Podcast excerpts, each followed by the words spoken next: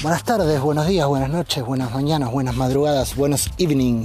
Ahora que, que está doña Gabriela, eh, ¿cómo estás? Bienvenido, bienvenida, bienvenida a los audios de WhatsApp.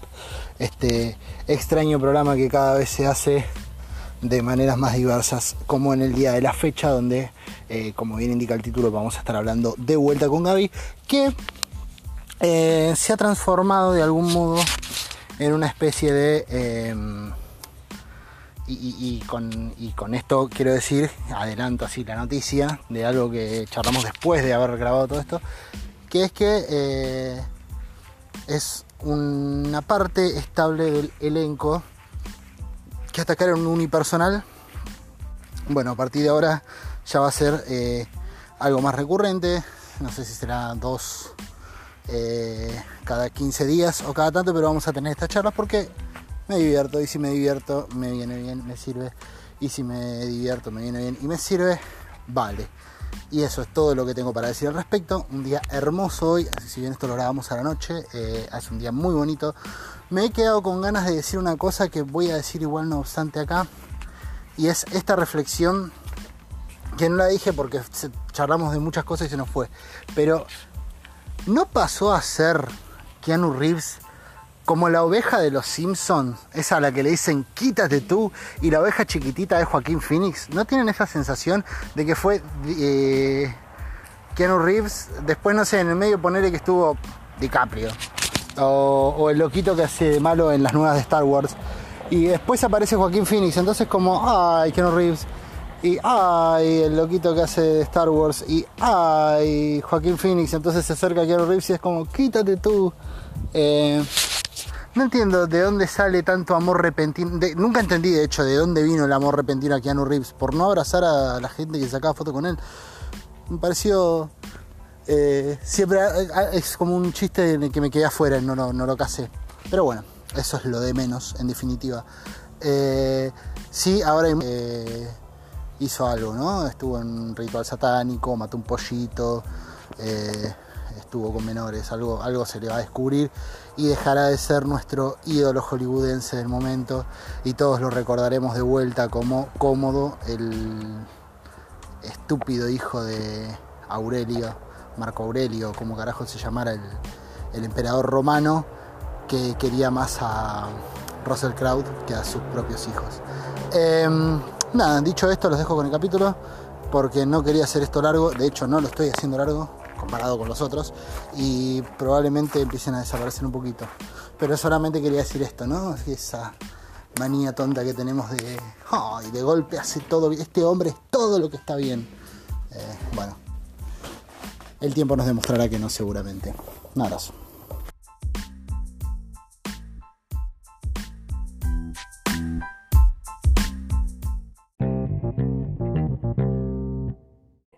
Buenas. Buenas. Te escucho muy bajito. ¿Ahora me escucha más fuerte? Mm, muy poquito. Muy poquito. ¿Qué pasa? Acércate al micrófono, es una buena idea. ¿Me escucha mejor? No, la verdad que muy bajito. La otra intento te escuchaba mejor. Qué raro, mira, es, es, raro. Habla fuerte, habla fuerte. ¿Ahí se me escucha mejor? Muy poco. Epa, qué raro, ¿eh? Hablamos, hablamos de un fenómeno extraño. En general se me escucha fuerte. Fenómeno paranormal. Dentro de lo que sería mi vida se lo podría considerar extraño. Pocas veces me han dicho que estoy hablando despacio.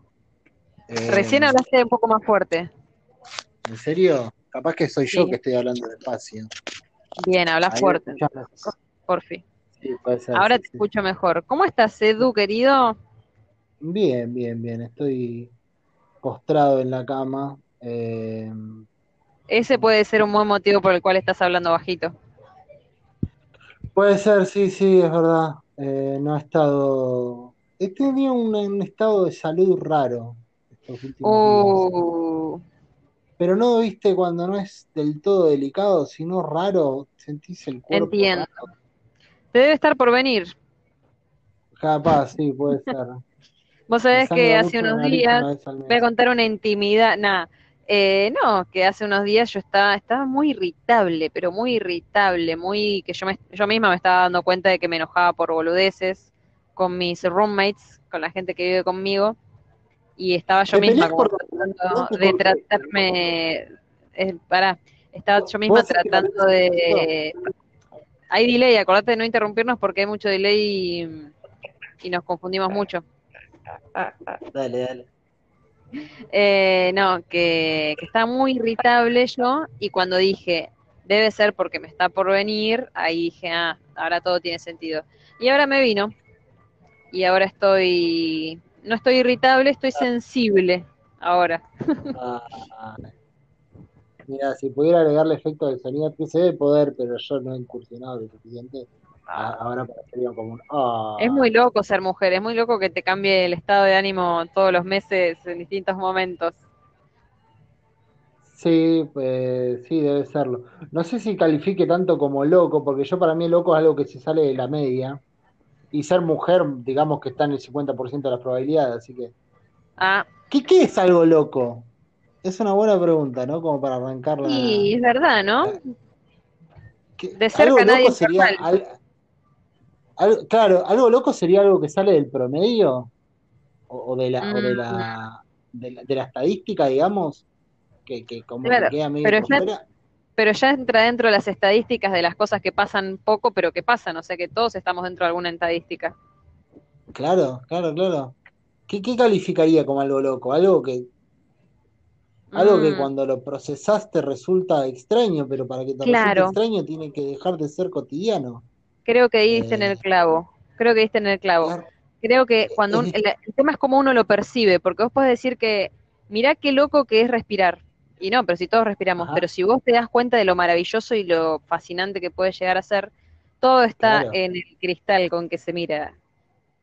Sí, sí, sí, sí, sí, claramente.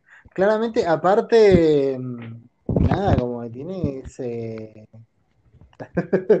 de repente será como si te clavaras un erupto así. ¿Yo? Hice un ruido. No, no, es que moví el micrófono. Lo que creo que es el micrófono, porque estábamos, cuando estábamos probando, saludamos a la gente, no sé quién estará del otro lado, yo no saludé a nadie. Las mismas cinco personas de siempre. Bueno, pero esas mismas cinco personas, ¿por qué valen menos o más que 50.000 pelotudos? Quizás esas cinco personas eh. tienen un alma mucho más maravillosa que, no sé. Bueno, digo que estamos probando que, cómo funcionaba, cómo se escuchaba. Eh, vos me decías que. Mm, ¿Cómo es? Que, mi micrófono se escucha bien. Bueno, yo tengo puestos unos auriculares que parece que me acabo de dar cuenta que tienen un micrófono en un lugarcito que yo no me daba cuenta. Porque cuando me ah, acerco ahí, vos decís que se escucha mejor. Claro, habla donde estabas hablando hoy, que se escuchaba bajito. Ah, para, hola, ahí escucho, se escucha más bajito. Claro, se escucha como si estuvieras lejos. Exacto, que precisamente eso es lo que pasaba, que estaba lejos. Le erraste al micrófono, o sea. Exacto. Bueno, yo estoy en un lugar súper lindo, que es un barcito que me vengo siempre a comer, que tiene comidita súper sana. Es muy platense, la otra vez le mandé una foto a un, a un amigo. Me dijo, ese lugar es muy platense, sí. Así que no me siento tan lejos de casa. Estoy en Santa Marta, Colombia. Mirá. Y este lugar a mí la merienda, lo dije la otra vez, es mi comida favorita de toda la vida. Y me vine a merendar como a las 8 de la noche acá, eh, que allá eran las 10. Y ahora ya son las 12 y acá son las 10 y 21. ¿Y qué eh, merendé un muffin de limón, no sabes lo que es. Te lo mira, te lo mandaría por WhatsApp el gusto. Y un volcán de chocolate. Ah, y todos veganos, las dos cosas veganas. Muy, muy bueno, sin hacer sufrir a ningún animal innecesariamente. Y yo me pregunto, ¿cuándo se, la tecnología nos va a permitir enviar algo que no sea audio y imagen? E imagen. Un gusto, ¿Mm? decís vos.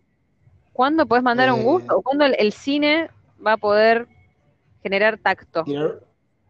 Bueno. Por ejemplo, un actor eh, acaricia el cabello de una actriz y vos decís, quiero sentir lo que sintió esa actriz, o sea, quiero, bueno, que no se ponga porno la situación, ¿no? Pero es como que un actor transmite, un actor transmite a través de los sentidos. ¿Y cuándo podemos decir, bueno, quiero sentirme dentro de la película? Y el tacto es mucho más importante eh, que la visión para mí. ¿Más importante el tacto que la vista? Sí. O el, o el olfato. Eh, Vos, por ejemplo, te, sentís, te sentás en un lugar y ese sillón es súper cómodo y hay un aroma súper rico en el ambiente y para mí eso es mucho más importante que la música y, la ambientación. En mi caso, quizá no sea universal. Vos sabés que me pasan dos cosas en realidad, eh, y tengo como varias cosas para decirte. La primera es que eh, los cines 4D, no sé si conocías, eh, implementan esto de películas que, eh, por ejemplo, en un momento están en una carrera de autos y se mueve el asiento si chocan algo o si van por un lugar donde supuestamente tiene que moverse todo. Y asimismo, ponerle que, eh, no sé, chocan contra el océano y te rocía agua. No al punto de que te empape todo y te arruine el celular, pero te, te rocía agua. Eso por un lado. ¿Vos fuiste? Por otro lado, no, no fui, pero fue mi primo y me contó. Yo fui, me parece una experiencia muy pobre. Ah, eso no Porque es como que yo te esté contando algo y te digo, no, no sabes, la otra vez nos metimos eh, al mar y me mojé todo el pelo, así, y te tiro unas gotas en el pelo para que vos lo sientas. Y no, no, no. En todo caso es, Edu, cómo te extrañé y te doy un abrazo y esa sensación es la que realmente supera eh, algo que no puede expresarse con, sonidos y, con imágenes. Claro, pero en ese caso tendría que entrar al cine y, no sé, me mire Edward Norton y me diga, ¿cómo te abracé, loco? Salga de la pantalla y me dé un buen abrazo. Bueno, eso quiero yo. ¿Que Edward Norton te dé un abrazo? No, pará, ¿sabes cómo podría ser? Quizá cuando se cuando entendamos mejor por el funcionamiento del cerebro. Entonces que nos pongan unos conectores en el cerebro, entonces estimulen las áreas que te hacen, mm. es como cuando soñás, viste que vos soñás que te golpeaste y que te dolió.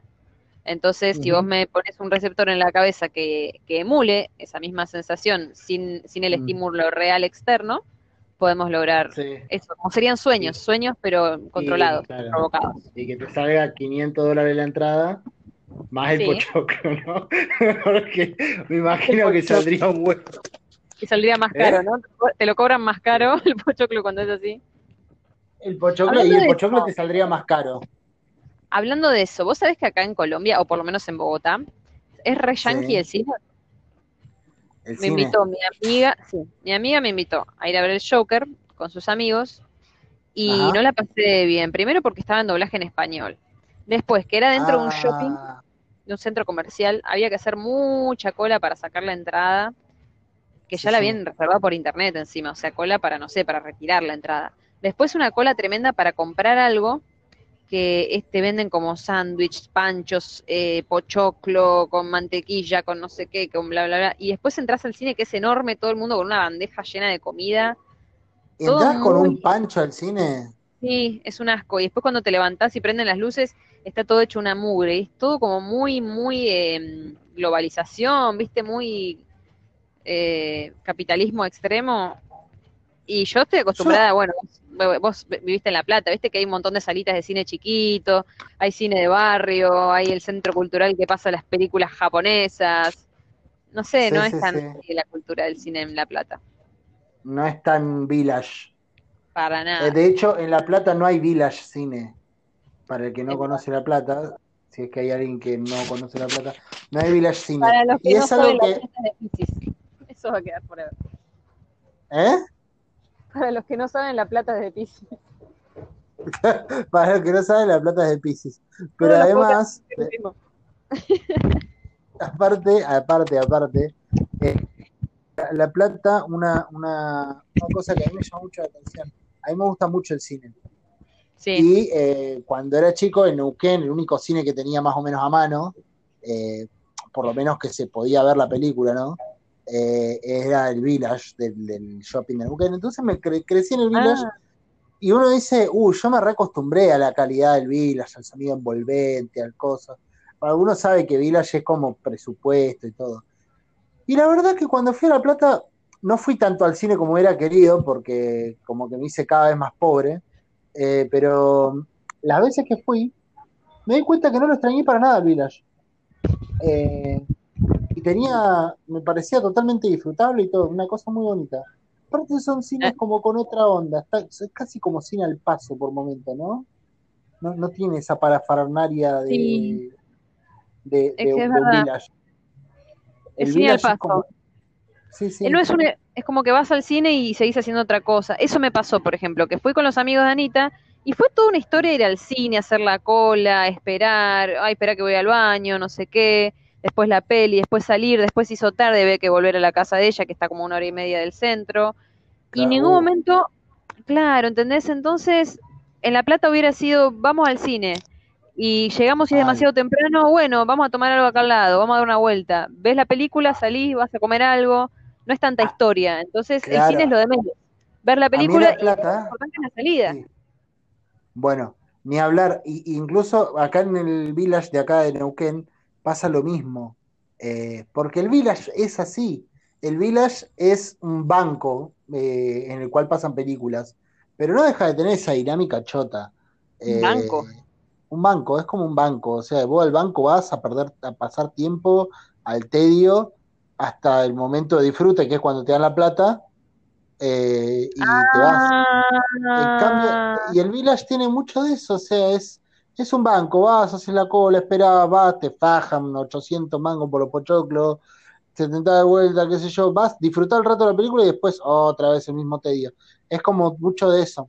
A mí La Plata, Vos sabés que el otro día encontré un escrito mío ah, que lo escribí en un banco. O ¿Lo sea, escribiste sí, qué lástima que no estoy ahora con mis cosas encima. sí, me Pe- no, en un banco, sí, una- tenía que ser un trámite. Mm, Y escribí, y, y la, la verdad que lo transmití muy bien porque cuando lo leí ahora, tres años después, esa sensación de gris, esa sensación de tedio, esa sensación de que el mundo es un lugar oscuro y feo y que el tiempo no transcurre y que nada tiene sentido, eso te hace sentir los bancos, a mí por lo menos. Odio los bancos, odio mucho los bancos, salvo el Banco Río al que voy ahora, porque no Que es es que mi no odie el, banco preferido. Te están, te están Claro. auspiciando el podcast. Estaba Fantino acostado al lado del chabón, viste, con una pistola, apuntándolo. Para, para, para, vos me vas a decir que no te gusta el Banco Santander Río. No, lo que pasa es que la, el chabón que atiende en la caja siempre me toca el mismo. Me podría tocar varios, pero siempre me toca el mismo. Y tengo buena Ay, onda no. con el loco. Y Ah, pe- pensé, perdón, perdón, pensé que era algo malo. no, no, no, tengo buena onda con el loco. De hecho, no sé, ch- charlamos un poquito. Siempre, ¿cómo andabas, Eduardo? ¿Viste? Y ya me di cuenta que, es que se sabe mi nombre, no es que. Y eh, encima siempre voy por boludez, o sea, siempre voy o a cambiar 20 dólares, ¿viste? Porque no alcanzo para algo, o a, a preguntarle si puedo depositar ahí. Y después la flaca que O que es o a pedir el wifi. Claro, claro, re- ¿puedo pasar baño? Pero, pero, ¿cómo es? Dice que es para clientes, yo soy cliente. Eh, y después la piba que atiende, que es una piba grande, eh, que, que fue la que me vendió un préstamo que tomé una vez, que hasta el día de hoy estoy pagando, que fue una decisión muy mala que tomé. Sí, En bueno, general ella- es una mala decisión endeudarse. Eh, sí, es una mala decisión. Pero bueno, En general. En general, sí, sí, sí. Y en particular casi te diría que también. Eh, Ok. Eh, por lo menos en este caso. Pero la loca es re macanuda conmigo y yo voy siempre a preguntar boludeces, o sea, voy desde cualquier huevada, o sea, desde decir, che, vengo a depositar 500 mil dólares, bueno, eso no, pero, o algo más importante, hasta decirle, che, vos sabés que no encuentro el botón de inicio y es acá, me dice la chabona, y me atiende con una buena onda. Ah, y es muy amorosa conmigo. Y nada, me hace sentir muy bien.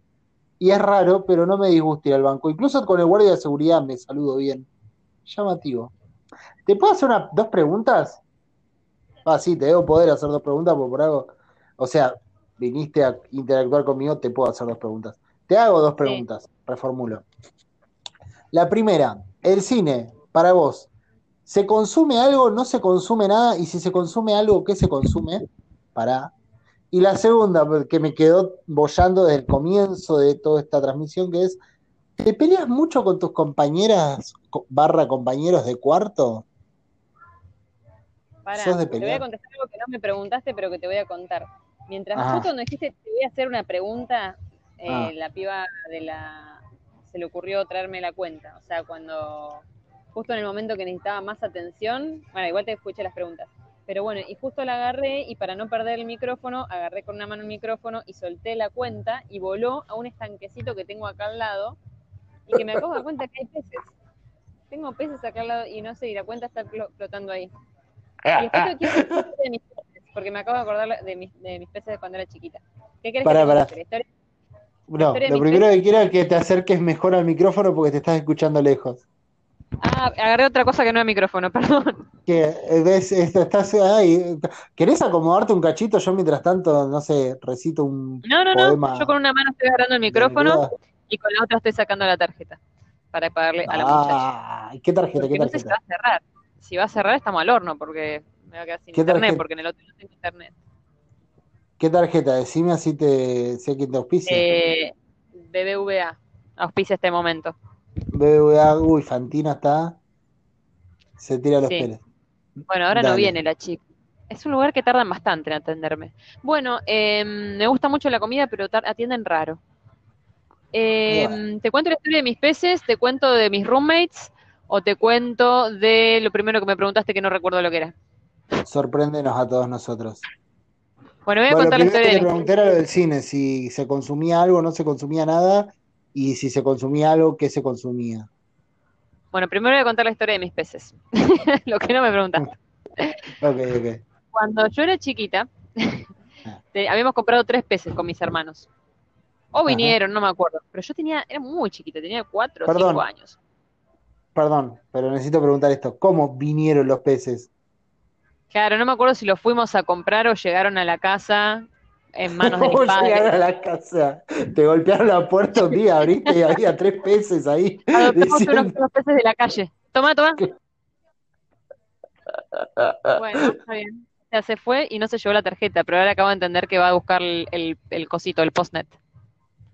Todo funciona distinto acá. Es todo como Shelbyville. todo es al revés. Usan zapatos de los pies y los emparedados se comen a la gente. Sí. Claro, no, sombrero los pies. Zapatos usan en todos lados. Eh, en fin. eh, yo tuve Ah, bueno, perdón. No, no, no, ¿te querés peces- ocuparte de eso? Yo mientras tanto le cuento cosas a la gente. ¿Y vo- vos mientras Porque- tanto qué? Le cuento cosas a la gente, así como hago siempre en todos los programas. Eh, eh, débito. Ahorro. De- ah, sí, sí, mientras Gaby sigue. No, pero está bueno.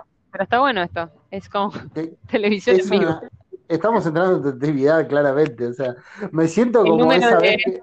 El número de clave es. claro. Mi nucumenta. Claro, decirlo medio lejos del micrófono, ¿no? Eh, me siento No, no. como una vez. ¿Ubicás quién es el bambino Veira? El que violó a un pibe de 13 años. Exactamente. Para mí es lo único que importa. Para mí es lo único que importa y que la gente siga diciendo cosas de ese ser humano sin que esa sea la primera frase, habla de cómo estamos. Ya sé, pero es que justamente quería ese. O sea, me ahorraste toda la explicación. Eh, porque la idea Ah, era. la, cuenta, la cuenta se convirtió en un pez más. Está desarrollando aleta, está ahí flotando. No sé si sacarlo o dejarla como parte de la decoración. Para, encima Va, dice que ¿sabes cuánto me salió todo? ¿Sabes cuánto, me salió todo? 16 mil pesos colombianos. Ajá. Y el 16 es mi número mágico, así que yo creo que es una Ah, señal y eso tiene que quedar ahí. Y la próxima vez que 16. vuelva, lo miro y recordaré. Que te Estuve salió aquí. 16.000. Ok. Bueno, para quien no lo sabe, televisión en vivo, ¿no? Bambino eh, justamente es un tipo del fútbol que fue jugador, después fue técnico y que eh, nunca supe si cayó en cara o qué, pero violó a un pibe de 13 años, claro, eso es lo que quería Sí, decir. estuvo Porque preso, estu- estuvo preso, Estuvo eh, preso, ¿no? No, no, no, no supe cómo terminó eso. Llegó a cumplir condena Mm. y estuvo preso y después salió y conduce programas y la gente lo felicita y lo saluda como un ídolo más. un. Salvo una vez, salvo una vez, que es lo que quería contar justamente, que en un- para el Mundial de Francia 98 hacían un programa desde la calle, en, afuera del estadio, eh, y claro, y pasaba la gente, y mientras ellos hablaban y todo, estaba Bianchi, Fernando Niembro, que otro sorete, el bambino Veira, y no sé qué mierda más, Y cuando estaba el chabón así, estaban todos hablando, y se ve que pasó alguien que, que se acordaba de esto que vos decías, y, y mientras, o sea, vos, vos ves la grabación del programa y están todos hablando de fútbol, de partido, qué sé yo, y se escucha de fondo, ¡Bambino violador! ¡Bambino Bien. violador! Todo, Bien. todo el rato. Televisión en vivo eh, trae justicia a veces también. En estos casos nos trae tus cuentas del, del, del, del coso. ¿Pagaste ya? Pero mi cuenta es una buena noticia. Sí, Bueno, Sí, señor. entonces eh, seguime Bueno, te contando la vez que te tocaron la puerta los peces. Sí. sí, vinieron tres peces a buscar alojamiento y bueno, se terminaron quedando. Eh, bueno, para, yo te cuento, porque mi hermano era el más grande, ¿no? Entonces las decisiones las tomaba mi hermano. Eh, Sigue en siendo esas más grande que hoy. Lamento informártelo, pero él creció a la En esa par época tuya. también lo era. Eh, bueno, entonces había tres peces. Había uno rosa, había uno naranja y había uno negro. El rosa se Sí. llamaba María, porque era mujer, porque es rosa.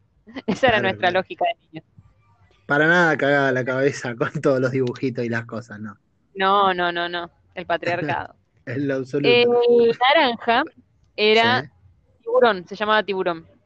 Tiburón. Y el había uno que era como medio negro, pero con algunas manchas así medio marrones, que Pará, era pará. Rambo.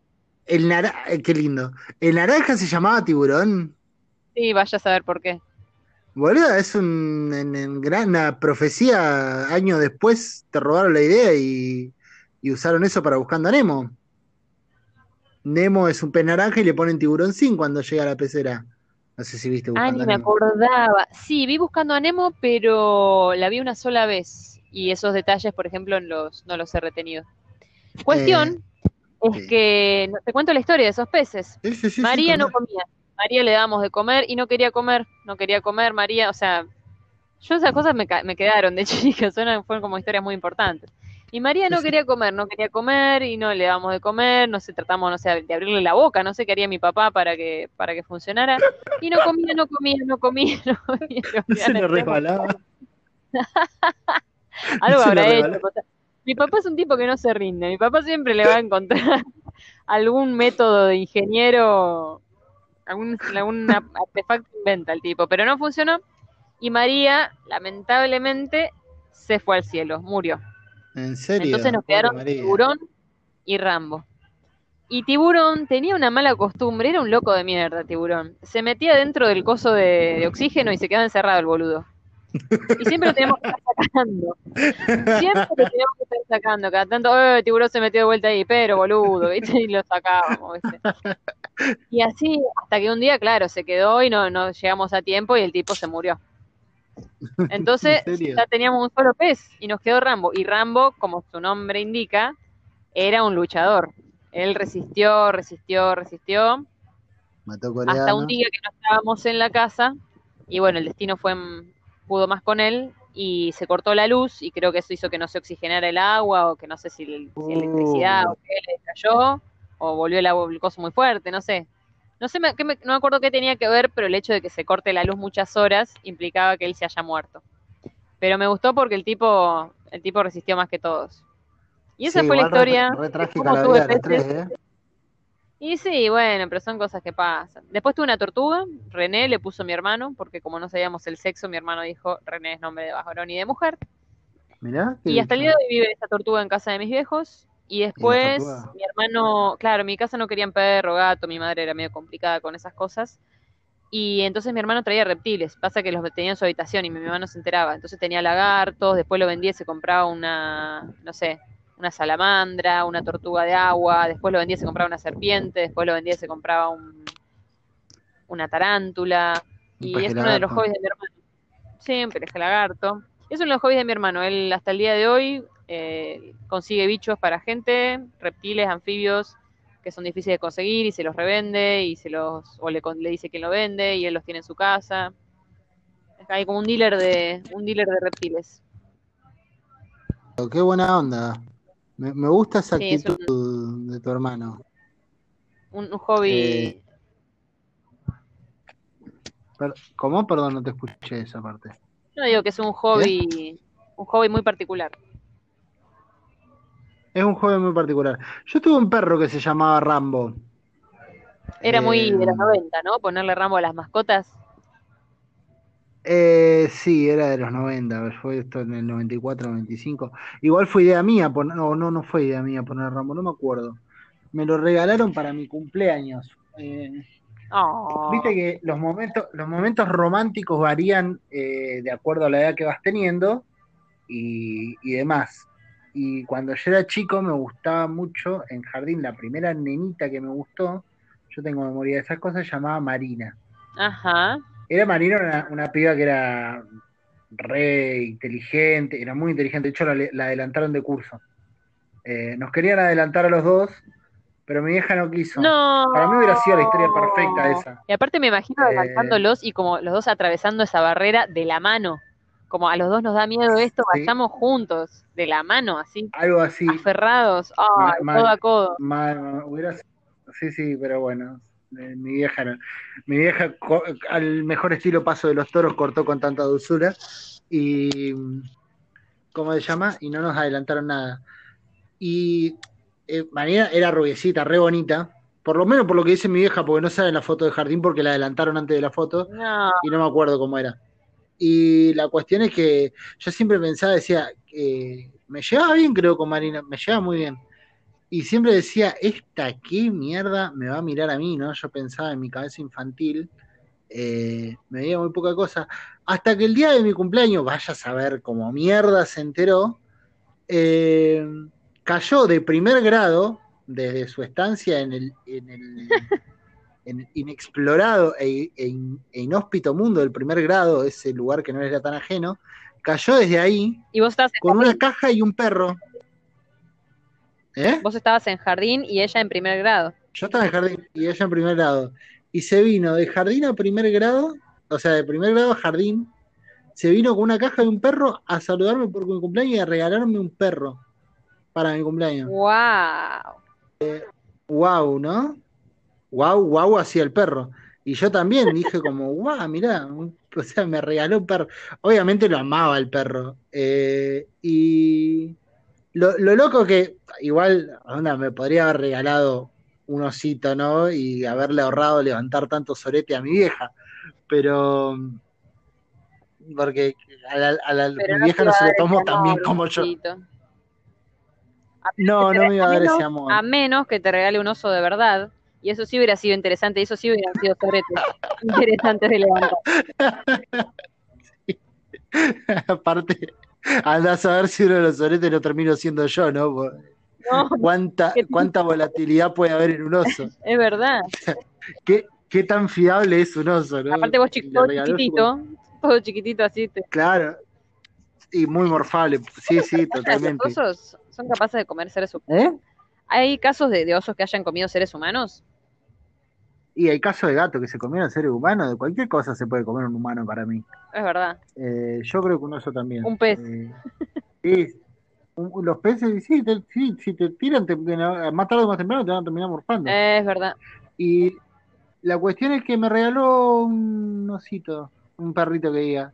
Y aquí el perro se llamó Rambo. Y la verdad duró poco en la familia, porque no lo podían tener, lo llevaron a la chacra, porque era un departamento, no se podía tener perro, lo llevaron a la chacra y lo vi poquito, porque íbamos poco a esa chacra. Y un día fui y me enteré para mi disgusto que tan poca pelota le habían dado al perro, que se había ido a la mierda y andaría por los basurales. Eh, así que ahí terminó mi bella historia de amor. eh, con un perro que estaba comiendo pañales en algún No. basural. ¿Viste? Son todas tragedias las que tengo para- Ya en algún momento empezaré a contar las buenas. Es que la Tampoco vida- no voy a Es contar que la vida vos te podés a pensar y todas las historias, si terminan es porque terminan en una, comillas, tragedia, comillas. Pero vos la idea es contar cuan- lo que duró, o sea, el momento en que, o sea, los romances, los viajes, o sea, todo en algún momento termina por algún garrón. Pero Ah, es la idea es contarlo como una vez me fui de viaje a tal lado. No contás, uy, después tuve que volver a trabajar y el viaje y volver a trabajar fue un garrón. claro, entonces una vez salí con una chica que, no sé, y, la- y me, me- me fue re bien y, y nos queríamos mucho. Después si te pones a contar, no, pero al final terminamos, pues se tuvo que ir a otro lugar, o porque yo, no sé, me cansé, o whatever. Es como... Ah, entonces hay que contar la parte linda. De verdad. Me dijo que había votado a Macri, ¿viste? ¿Te pasó? Re fea la razón. ¿Qué? ¿Que hayan votado a Macri? Sí. Mm, ¿Chicas con la que haya salido? Sí. No. Ah, vos les No. haces un test antes. No, para nada, no, no, no me. No. Eh, eh, creo que no traigo. Macristas es un target de persona que no. No sé si le llama mucho la Ah, puede atención. ser como que A las kirchneristas tampoco. Ya, ya Y a las troscas tampoco. Pero, ni los claro, anarquistas yo soy un. tampoco. Claro, yo soy un filtro natural. Eh, pero. Soy mi propio filtro. Pero coso, no, no, en general, viste, porque el macrista como que tiene. No le cae bien la gente como yo al macrista, Qué bueno. en general. Vos sabés que yo me doy cuenta Sí. de eso, que hay gente, uno trae lo que quiere, me parece. Eso yo ya cada vez lo, lo, lo estoy cada vez más segura de eso. Uno se queja de las cosas que le pasan en la vida, pero vos decís, ¿por qué te pasa siempre este garrón y este otro garrón no te pasa? O sea que hay algo en ese otro garrón que uno ya tiene el filtro puesto y en el otro no lo tiene puesto, o sea que de alguna Mm. manera está expuesto. Eh, puede dejar de Ajá. decir puesto. Eh, entonces, yo me doy cuenta de eso, que uno lo que, o sea, suena muy coelio y todo eso, pero uno en realidad creo que inconscientemente uno manda la vibra al universo de lo que quiere atraer. Y si uno cree que merece cierto tipo de garrones o todavía tiene algo que aprender de ello, va a traer ello hasta que ello eh, le dé la lección que le tiene que dar. Eh, sí, eh, puede ser, puede ser, puede ser. También la otra vuelta escuché que uno eh, cree algo de las cosas. Me pareció un buen pensamiento. Uno cree algo de las cosas, ¿no? Ajá. Y en consecuencia eh, actúa siempre base a esa creencia, lo que lleva más o A menos mismo confirmarla. A confirmar lo que Exacto. confirmar. Eco. Y uno cuando arranca un proceso de lo que sea, por ejemplo, afectivo, romántico, me, me causa mucha gracia a veces cuando, hago un paréntesis, ¿no? Cuando hablo, y, Ay, cuando hablo con vos es más gracioso todavía, por, por esa manía de hablar de un modo cuasi científico de, del, del, de los afectos sen- sentimentales, ¿no? Vos, Eh, perdóname, vos se escucha muy fuerte la música aquella, ¿no? Vos sabés que Se creo, escucha. se creo, creo que la pusieron encima en el local de al lado, o sea que no me puedo quejar con los de acá. O sí, son los de acá. No me molesta, ¿eh? O me están echando, quizá también fue de que me están echando. A ver, vamos a hacer, Ah, si es que te televisión están en echando, vivo. estamos en un problema. Sí. Lo peor es que no tengo internet en el, en el lugar donde estoy parando. O sea, es un hotel, pero lo estamos alquilando como departamento. Una parte de ese hotel Ah. barra hostal eh, la estamos alquilando como para hacer la nuestra, con dos personas más. Pero para que voy a averiguar si esto Ah. es de acá o es de afuera. Esto me parece que estamos cubriendo acá en vivo. Eh, no, claro, están vivo, levantando eh. las sillas. Claramente están echándome de una manera muy literal. Eh, Ah, Sí. ¿Verdad que le voy a preguntar a la muchacha? Discúlpame, ¿a qué hora cierran? A las diez y media. ¿Y qué hora es? Las diez y media, ¿no? Ah, las diez y cincuenta y uno. Bueno, creo que esto vamos a tener que cortarlo. Es muy literal. Más literalidad, anda a buscarlo a... Bueno, para, ¿sabes lo que voy a hacer? Vamos a ver si llega el internet afuera y vamos a hacerlo desde la vereda. Vamos a, a- vamos a ganarle al sistema. Mira, ahora estoy en la y vereda. después escuchamos cómo te asaltan y me voy a sentir No, la peor no, persona no. del mundo. Vos imaginate San Clemente a una de esas ciudades bien turísticas, plena peatonal en, ¿cómo es? En, en temporada, en temporada alta. O no sé, Vista en un lugar así. Esto es así todo el año, toda la noche, porque estoy en pleno centro de una ciudad que es turística todo el año. Y estoy en el pleno centro así literal, o sea, estoy en el lugar más céntrico, así que no, ningún, ningún tipo de peligro. El único garrón es el ruido a la noche cuando tengo Imagínate que termina siendo. Y bueno, sí, más vale. Pero imagínate que termina siendo yo ahora el podcast en compañía de un ladrón colombiano Qué buena onda, que ¿no? me viene contando. Y por ahí terminan diciendo, Onda. che, qué, qué bueno, me llevo mejor con vos que con Gaby. claro, loco, sos menos enroscado, bien ahí. Ah, sí. Ay, Dios. Ah, bueno. Bueno, el internet se está bancando, pero hay un ruido, o sea, yo, a mí no me molesta el ruido, ¿ustedes lo llegan a escuchar? ¿Vos lo llegás a escuchar fuerte? Yo no lo llego a escuchar. Bien, listo, porque hay un quilombo que no te puedo contar. Dale, lo que le podrías decir a los chicos es si te hacen el favor de dejar prendido el internet. Ah, no, pero esto es hasta que terminen de limpiar, cerrar cajas. Yo he trabajado en, restaurantes y, y, sé que para una horita más tienen. ¿Fuiste restaurantera? ¿Fui qué? ¿Fuiste restaurantera? Fui moza. Sí, sí, trabajé en, en restaurante, en cervecería, en bar. Es muy lindo trabajo, la verdad que me, me gusta mucho. Hablar con la gente, todo. Siempre, siempre es diferente, cada día es diferente, no, nunca es rutina. Entonces está bueno, cansa, pero.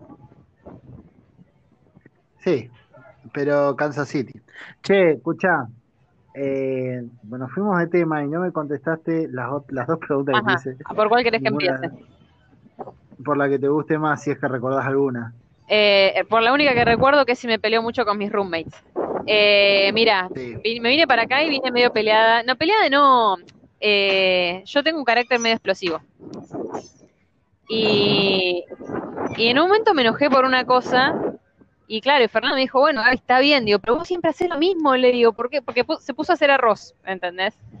Y, se, y puso todo el arroz, ah. mientras estábamos hablando de otra cosa, yo estaba dibujando, como que en un momento nos pusimos a hablar y a hablar de proyectos que tenemos ganas de hacer acá, de, armar cosas, de armar una radio acá, de, digamos, incentivar más lo que es la cultura y el arte en esta ciudad que vemos que está como muy, que eso es lo que le falta a esta ciudad que es hermosa, y que tiene mucho para dar en ese sentido. Mm. Entonces empezamos a empezar proyectos. Y en un momento también eh, yo estaba tomando café y él me dice, bueno, ahora vamos a ver la borra de café. Entonces me dijo lo que él veía y yo dije, está buenísimo, me puse a dibujarlo, lo que él veía como para tratar de entenderlo mejor. Y él en un momento se paró y se puso a hacer arroz a las 7 de la tarde. Y en un momento mm. miro así y había puesto todo el paquete de arroz y muy poquita agua. Y yo, ¿por qué está haciendo todo el arroz? No, pero así nos queda para mañana. Y yo le digo, pero tres días, primero que vamos, tenemos que comer tres días seguido de arroz y después que ya el tercer, cuarto día ya va a tener olor, ya va a estar feo. Y aparte que lo estás haciendo mal porque le puse muy poquita agua y se te va a quemar, la otra vez se te quemó. No, no se me quemó la otra vez, me dijiste que estaba rico, te mentí, le dije.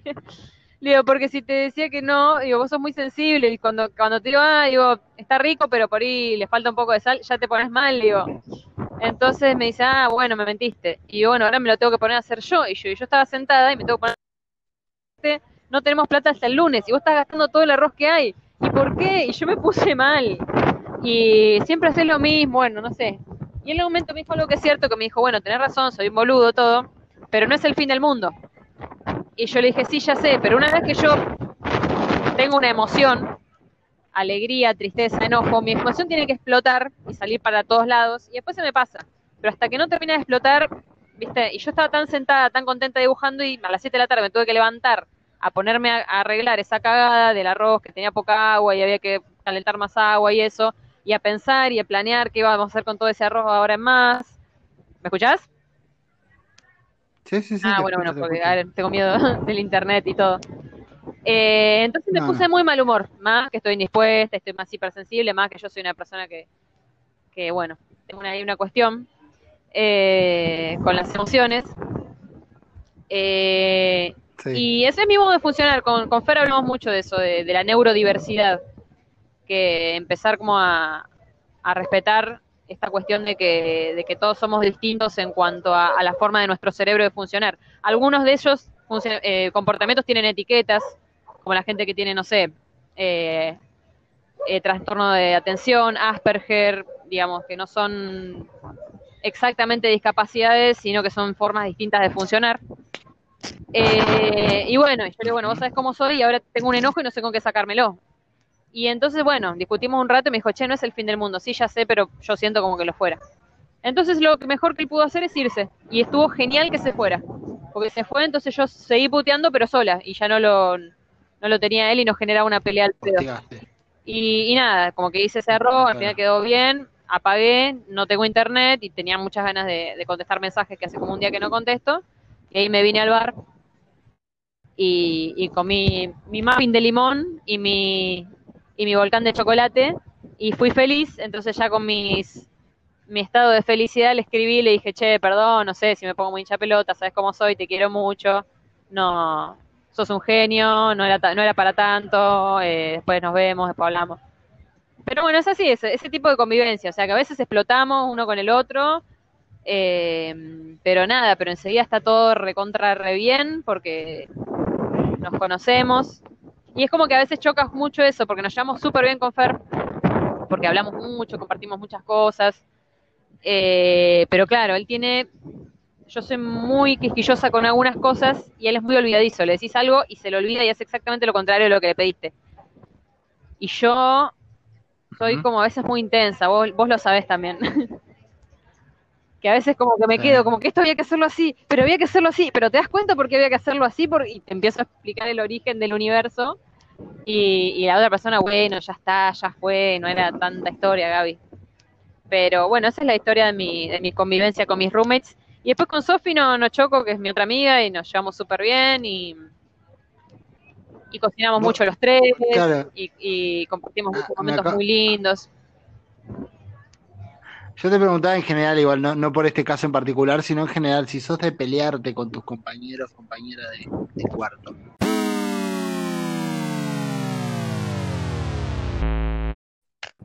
Buenas. Hable más eh, fuerte que tengo una toalla. ¿Me escuchás? Sí, ahora sí. Buenísimo, Conseguí wifi de un bar que está a pocos metros de donde vivo. ¿Algo más le podemos pedir a la vida? Nada, nada. La vida es hermosa tal como es. Bueno, está bien. Si estás con ese optimismo, no voy a ser yo quien te lo baje. Esto es lo que yo te decía, que yo tengo sentimientos muy extremos, Edu. Yo recién, por ejemplo, hace un par de horas me parecía la peor desgracia que se hubieran gastado todo el arroz y el universo era un lugar horrible y lleno de amarguras y ahora siento que el universo es fantástico. Así funciono yo. Yo tengo que sacarme las emociones extremas del cuerpo hasta el límite y me vacío de ellas, entonces después pueden entrar las otras. Bien, bien, bien. Bueno. Sí, está, perfecto. Creo que respondiste la pregunta bien. Te lo preguntaba más. ¿Estás haciendo como mucho, no sé si te le estás respirando o estás soplando el micrófono? Eh, no, suena lo que acá se conoce para, le estoy haciendo como una especie de, de Ay, para, Vamos a usar otra mano que la tengo medio inservible. Vamos a apoyar mm. el celu acá. Para, ahí, le, ahí le hice como una especie de, mm, de carpita. ¿De casita? Ahora está mejor, porque acá hay ah, algo que se conoce como la brisa loca. En enero y febrero ah. es el único momento del año donde corre viento.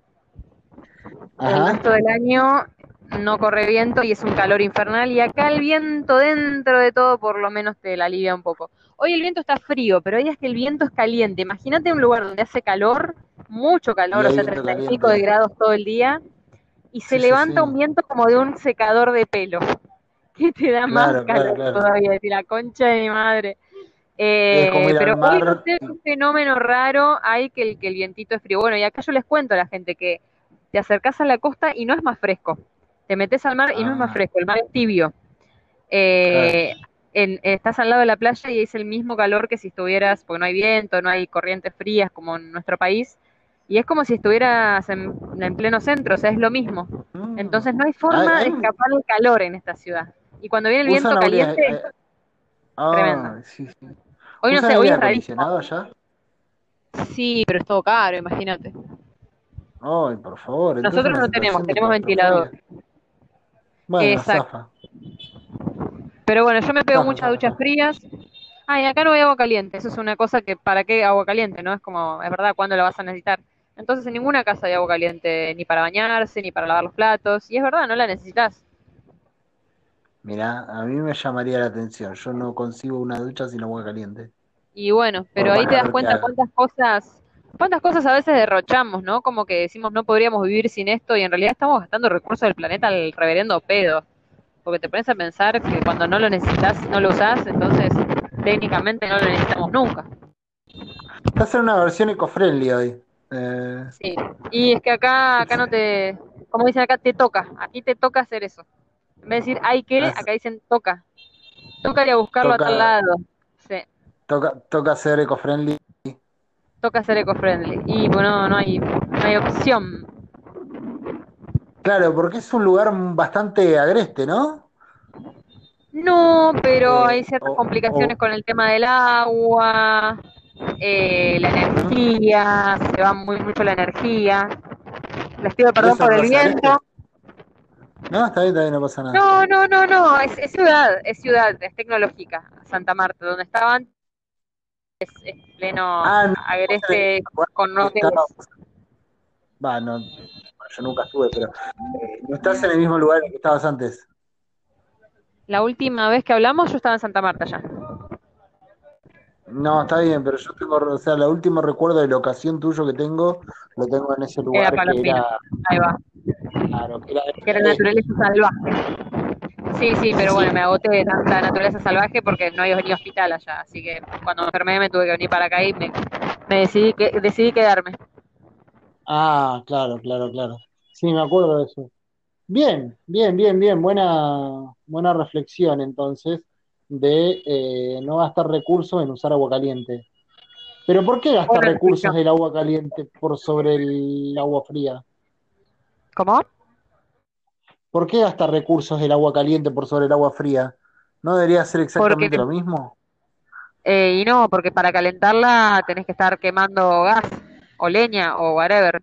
Nosotros los citadinos del siglo XX crecemos creyendo que las cosas son mágicas y en realidad hay un montón de naturaleza y, y de gasto energético y humano que, que no tenemos en cuenta. O sea, mesa en realidad tuvo que pasar por un montón de procesos que quizá están, no sé, torturando niños en Tailandia para cosernos los botones de nuestras camisas Ay, O- sí, es o talando para poder hacer la ganadería para que el- ese churrasquito llegue a tu mesa.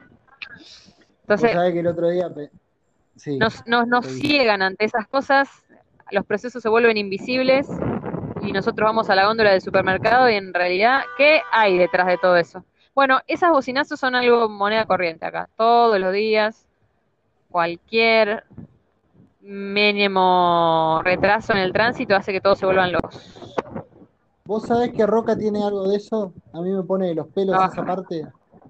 Eh, vos te, te frenás en el semáforo un cachito más de lo acordado y el de atrás está como, "Bah, ay, pará, loco, ya está, esto no es para tanto.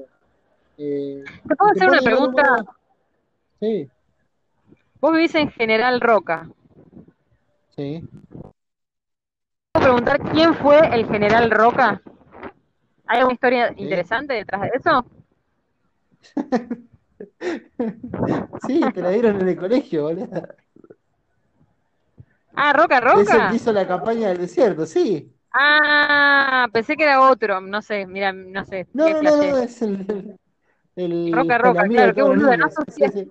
No, es que a veces Es mi Robert. cerebro no asocia cosas. Es como que tengo dos No, es que conocimientos, pero, pero no me cuenta de que eran el mismo. A veces como que tengo Igual dos un- conocimientos archivados en distintas partes de mi mente y nunca dije, che, podríamos ahorrar espacio y ponerlos en el mismo cajón, ya que es el mismo archivo duplicado. Pero no. Igual cosa, sí, uno no esperaría que el, karma o el universo lo recompense con, con una ciudad de 120 años en su nombre, ¿no? Después de todo lo que hizo. Eh, Claro. Esa te tira a la mierda la teoría de que el universo te regala y te da y equilibra las cosas. O sea, lo hizo mierda todo lo que encontró y el universo Pero lo recompensó con una. A mí me parece igual una Sí. boludez eso de que, ay, qué bueno que cuando me con mi nombre, a mí que me va a cambiar. Que haya una estatua No, que diga pero el Gabriela loco se murió calentito en su. Está bien, pero el loco se murió calentito en su cama. Eh, digamos, no equilibró de ninguna manera el universo con él, ¿eh? Eh, el- y fue un sorete y la pasó bárbaro siendo un sorete. Eh, está bien, yo pienso de la misma Ah, manera. ¿eh? Yo, yo creo que el día que te morís me, me- me cambia muy poco. El legado, yo no pienso en eso de dejar un legado, por ejemplo. Parece medio como un pensamiento ocioso y al pedo. Eh, matarte en dejar un legado por tu- si querés hacer algo por los que vienen, que vos creas, que, pero lo van a encontrar solos igual, ¿viste? Tampoco es tanto lo que les puedes dejar. Sí. Eh, porque digo, ¿qué, qué les puedo facilitar yo? Lo van Pero a loco. encontrar solos igual. Y sí, no hay que buscar tanto tampoco. Eh, No, yo creo que la satisfacción es en estar. Mira, por ejemplo, yo miraba un programa muy cultural. No, yo miraba la, la novela El Clon cuando tenía 16 años. Era muy fanática de la novela El Clon. Eh, Mucha gente que y, conozco estuvo en esa. y la mitad de los. Estuvo, estuvo en la nube, salió. Fue una secta. Bueno, y la mitad de los de los movimentarios. Entonces yo aprendí mucho de la cultura musulmana y árabe eh, a través de ese Mm. programa. Eh, y musulmanes y vivían la vida según esa lógica. Entonces muchas cosas que hacían decían, no, esto no lo voy a tener que hacer porque no, arderé en el mal del infierno o voy a ir al cielo y voy a tener todos estos beneficios y se amenazaban tipo la concha de tu madre, vos me hiciste eso, ¿sabes lo que te va a pasar? Te vas a morir en el infierno y Alá te va a hacer, o sea, ese era el tipo de amenazas que tenían. Hablaban mucho de la vida en el más allá. Y yo en esa época yo sentía, mira, era un pensamiento raro porque yo me quedaba pensando, digo, este tipo está contento porque hizo esto, entonces va a ir al cielo. Pero eso Mm. no decía eso es mentira, decía eso es verdad. En su mente es verdad. Y mientras sea. Verdad para él, o sea que él le va a pasar eso, porque él lo cree. O sea, el hecho de que vos pensás que algo te va a pasar, te hace ya anticiparte eso y ya lo estás viviendo de algún modo. Entonces, Sí, como lo que recompensa es la que haces, vos quieras. exacto, entonces vos decís, vos yo voy a hacer esto, dicho. estás plantando un arbolito y vos decís, ay, dentro de 100 años mis nietos van a disfrutar de este árbol que va a ser un gran roble, que bla, bla, bla. Y vos te morís y no llegas a ver lo que pasa ahí. Y por ahí después No, pero nada, 100 vino una años- tormenta, cayó un rayo, espera, claro, primero Mm. una tormenta, cayó un rayo y nunca creció ese árbol y ese, ese germen.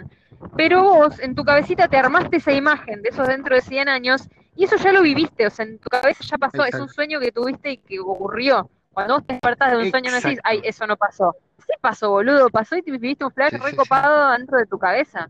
Y ya está. Yo Correctísimo. creo que eso, si vos decís que lo que hiciste va a ser un garrón, ya la pasás como el culo. Y si decís que lo que hiciste está bueno, y por el chabón Roca dijo, bueno, estoy haciéndole el bien al mundo, porque si el tipo creía que estaba haciendo el bien, entonces no merece ser castigado porque el tipo en su cabeza pensaba que era bueno. Y si el tipo sabía que estaba haciendo el mal, el tipo ya se sentía mal, ya se sentía como el orto, entonces ya tuvo su castigo.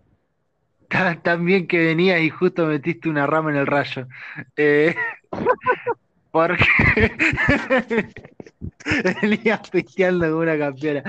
Pero yo ahí diciendo un toque en que yo puedo pensar que le hago un gran favor a la humanidad eh, golpeando mujeres porque necesitan aprender a cocinar mejor. En mi No, cabeza, pero el tipo que de esa fuera. No digo que ¿Eh? no merezca la cárcel por eso. No digo que no merezca la cárcel, pero los tipos que hacen eso no son felices. No, si fuera feliz no harías eso. Y se sienten una mierda. Esa gente se siente una mierda, por más que te diga que no. Bueno, sí, pero bueno, sí, está- estoy yendo un caso por ahí medio. Pero digo, o puedo creer que le hago el bien a la humanidad, no sé, matando un niño que yo creo que va a ser el anticristo. Ajá, eh, sí, claro. Pero, pero mi acción eh, está desolando un montón de gente y no sé qué, tan bien esté. O- es decir, Roca No hizo bien. mierda a toda, a toda una civilización que estaba hijo de puta. ahí.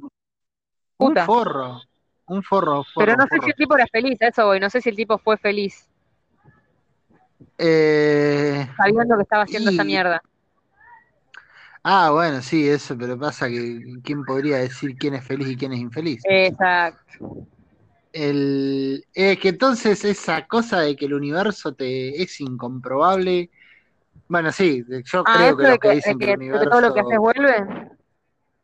Y sí, que lo malo también, y que el Ah, universo. no, yo no creo que lo que haces. igual- y- Yo creo que toda acción tiene una consecuencia, pero no necesariamente a vos hiciste dos maldades, entonces te van a volver dos garrones, hiciste dos bondades y te van a volver dos actos de... claro, claro, No. claro. No, no, no, no creo que haya una cuenta así, porque, ¿sabes por qué? Porque yo también siento que nosotros nos sentimos muy importantes como individuos y en realidad yo nos pienso más, nos pienso más como, como, como vos ves las hormigas, ¿viste?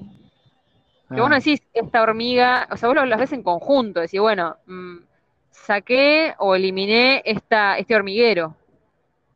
Y, Sí, sí. y no sé, si mat- matás una hormiguita no sentís que estás acabando con el problema, estás ¿entendés? Es como una parte, es como una...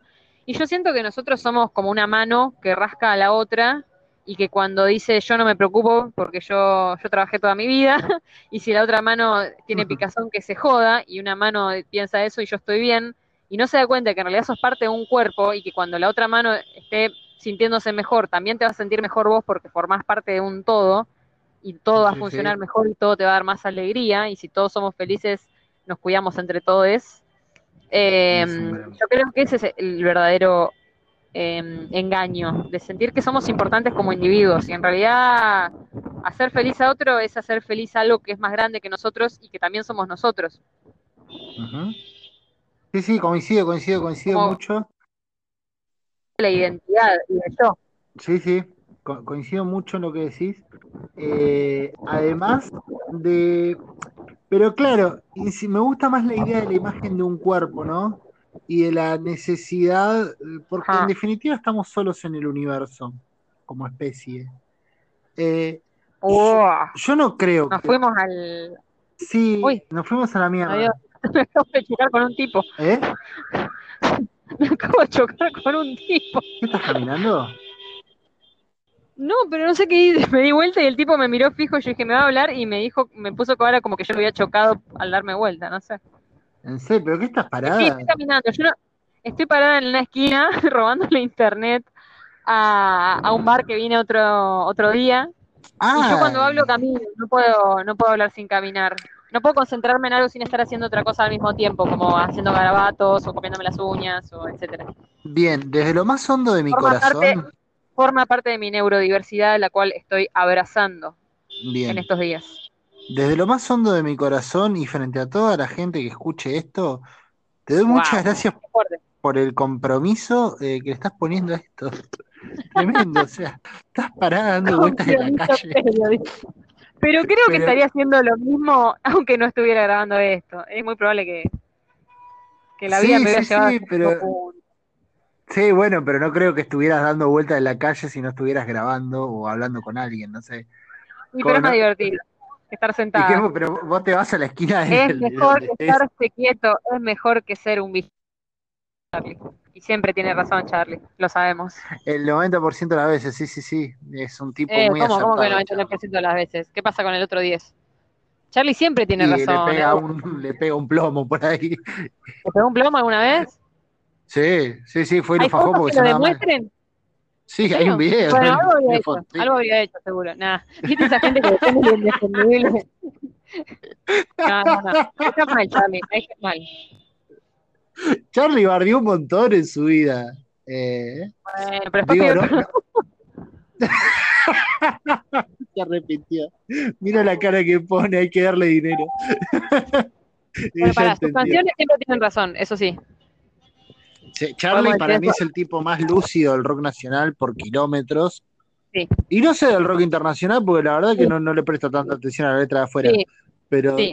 es el tipo más lúcido del rock ¿Eh? Acaba de pasar, ay, pará, espero que no me escuche. Está pasando un muchacho muy bonito, me está llamando mucho la atención, pero bueno. Ah, ¿querés seguirlo? No, no, no. Es que por ahí, yo esas cosas y después pudieron boludo, es como que no, no me guío tanto por la apariencia. ¿no? Nunca, nunca fui a levantar a alguien por, porque me parezca lindo solamente. Cortaste un audio para. Un algo más. Cortaste, una conversación para decir que un chaval era lindo y me está diciendo que no te digas por la apariencia. No. me suena mentira. No, me digo que me llama la atención y eso no basta para yo ir a hacer algo al respecto. Ah, no, bueno, pero no te digo que te lo taclees que lo taclees y lo desvistas en la calle, digo, si querés. Ah, está volviendo para acá, espero que no para, boludo, qué vergüenza, está volviendo para acá, espero que no me haya escuchado. O sea, se frenó en medio de la vereda y está viniendo para acá. No, pará, boludo, en este momento tengo siete años y estoy toda roja. O sea, la concha de mi madre. Evitemos esta situación. No sé, me di vuelta para no mirar. Ay, tengo, tengo siete años. Te juro, en este momento tengo ah. siete años. Me parece muy divertido todo esto. Eh, no, no, soy muy mala para estas cosas, son muy malas. A mí me está divirtiendo un montón. Doblo, doblo, Ay, qué bueno, doblo la esquina. Porque viste como cuando alguien se arrepiente de donde venía caminando, ay, no, qué bueno. Se fue. Porque encima hay música. Acá hay música fuerte, capaz- yo estoy con los auriculares fuertes y estoy hablando fuerte, entonces no entiendo hasta qué punto se escucha lejos lo que yo estoy hablando. Y muy probablemente te escuchó, caminó un cacho a ver si lo mirabas, si se hacías algo, vio que estabas dado O vuelta y no escuchó, hizo o nada. escuchó cuando yo dije que, que me daba vergüenza la situación y se rescató. Sí, sí. Sí, bueno, bueno, bastante, bastante ubicado el muchacho. Bien, bien, bien. Bien. Yo soy muy. No sé si igual. ¿Eh? la serie Friends. Sí, sí. Eh, soy muy Rachel en esas cosas. Hay un momento en que ella le gusta mucho a un loco que se llama Joshua, que Sí, sí, muy de ella. y lo invita a la Sí. casa, pero nunca le, di, le- nunca blanquea, porque hasta que no estar segura, ella lo que le da mucho miedo es no estar segura de que, de que hay onda del otro lado, eso es medio garrón. Eh, y, y en un momento, claro, lo invita a una fiesta, que in- inventó una fiesta como excusa era para invitarlo al chabón Hmm. y tener excusa para verlo fuera del trabajo. Y en un momento dice, Y le quiero termina no un beso", yendo el dice, chaval. Mira, no, va, va, viste, le dice, mira qué lindo que está. Dice, pero yo le quiero dar un beso. Dice, pero ¿cómo para darle un beso sin que se dé cuenta que me gusta? Dice ella. Sí, vale. O sea, quiere que Es algo ocurra, pero que no se quiere pone a jugar a la exponerse. botellita, ¿no? Pero no quiere- claro, no quiere exponerse a, a- a decirlo, a que la otra persona sepa lo que ella le pasa, pero quiere que la situación ocurra igual. Y Rachel me parece un personaje siempre. grandioso. Rachel- Rachel es hermosa, Rachel es todo lo que está Es bien. personaje Ah, grandioso. Porque es igual a ella. Sí, sí, sí. ¿Sos igual a Rachel? Y en... Va, eh, hacemos, sí. hacemos una aclaración para, para la gente que está escuchando y que no te ve y no sabe cómo sos. Y porque capaz que alguno se vuelva loco en este momento y diga, ¿sos parecida a Jennifer Aniston, según vos? ¿Vos Gaston? Te estoy preguntando, no, no estoy afirmando ni negando nada. Yeah. Creo que, no ¿Cómo sé. te, cómo te, creo te, que- te, te- O sea, a nivel contextura creo que sí. A, a nivel, eh, a nivel eh, contextura soy así medio flaquita y chiquitita, o sea, en ese sentido no soy una, una mujer grandota, eh, ¿me explico? Imponente. Bueno, perdón, entonces déjame venderlo. En exclusivo para todo el país, mi entrevista personal en castellano con Jennifer Aniston. Eh, hola Jenny, ¿cómo estás? Eh, mucho Yo soy gusto, gracias. El placer de tenerte. Y sí, a partir de ahora sí. A mí me cae muy de bien. decir- a partir de ahora que bien. acabas de decir. ¿Te cae bien, Jenny? En entrevistas me doy cuenta que es una mina muy sensible y muy buena. Y siento que, mm, que Brad Pitt es un hijo de puta. Lo veo en entrevistas y es el típico tipo de relación tóxica entre un chabón que sa- sabe, que sabe mentir muy bien, como ese tipo de, de chabón, y como que la mina es muy naif en ese sentido, como, como que es buena mina y cree que todos son buenos. O sea, ya me armé una película tremenda, no los conozco a los dos, pero la sensación, lo que me transmiten por entrevistas, es que ella es muy buena mina y él es bastante sorete. A mí, eh, debo decir que no miro entrevistas de famosos eh, en general, eh, por lo cual no sé cómo piensen mucho, no los conozco mucho. O sea, sé, lo, lo tengo por la película y me caen muy simpáticos los dos desde siempre. Ajá. A mí Brad Pitt, en verlo actuar, me, me- para mí es un chabón hiper talentoso Brad Pitt que todo el mundo lo echó, lo, lo, lo puso en menos porque era lindo. Pasa mucho eso en Hollywood. Es Ser muy lindo es una contra. Es un actorazo Brad Pitt. No es buen actor, es un actorazo. Bueno, bueno, pero digo, no, eso no es una buena o mala persona. No, no, para nada, pero quiero decir, de- a- a- al margen de eso, me genera mucha simpatía él en sus personajes. Me da la sensación de que tiene un. ¿Viste que chabón, Ryan Gosling, lo ubicás? Sí, Ryan Gosling es un chabón que me da la sensación que todo el carisma que pueda llegar a tener algún personaje de él lo tiene que elaborar muchísimo y aún así se siente un poco forzado. Se nota que no es naturalmente carismático. Brad Pitt es carismático al mango, o sea, el ser chabón es carismático. carismático, ser carismático a veces tiene que ver con ser mala persona. Acaba de tirar. A mí me han dicho muchas veces. Se te bajó el volumen, Edu. Sí, se- eh, ¿qué? ¿Escuchás bajito? Hola, ¿me escuchás mejor ahí? Mejor. ¿Me escuchás? Bien. A mí me han dicho muchas veces que soy carismático. eh, así que sin saberlo, acabas de, de, de- de ponerme en una situación compleja conmigo mismo. Puede ser que ser carismático no tenga dije- que ver con ser mala No, no, yo no dije ser carismático tenga que ver con ser sé, mala pero- no necesariamente tiene que ser con, ver cómo ser buena persona. Ah, te entendí mal, te entendí mal, te entendí mal, perdón, perdón, Ah. perdón. Si lo Eh, dije no, al revés, no, no, ya sé. No, no, no. Ya sé, ya sé que no tiene que ver con ser buena persona. Digo que me cae bien y me simpatiza. Es como digo Peretti. Diego Peretti tiene un carisma natural para mí. sí. Eh, Pero a veces la Es gente que tiene mucho carisma no muestra su alma, está mostrando un personaje ante los demás que está bueno, que es útil porque hace feliz a la gente, eh, pero no tiene que ver con mostrar los sentimientos reales necesariamente y los sentimientos reales a veces son bastante oscuros en algunos seres carismáticos, no en Bueno. todos los seres carismáticos, eso es lo que estoy diciendo. no, no, obvio, obvio. Jim Carrey es un buen ejemplo de lo que decís. Eh, porque como mínimo tiene un par de sentimientos eh, raros, ¿no? Capaz que no sea el más, el más, el más tóxico de los seres humanos, pero mínimamente eh, no estaba de 10. Eh, y, y coso, y, y eso. Bueno, Jennifer, en cambio, es una mina que se le nota, se la ve transparente, se la ve que no hay una cosa doble de lo que muestra y lo que es. Se la ve una mina que, o sea, lo que, le- lo que siente le sale para afuera y ya, y no hay, no hay tanta construcción de, de discurso y esas cosas.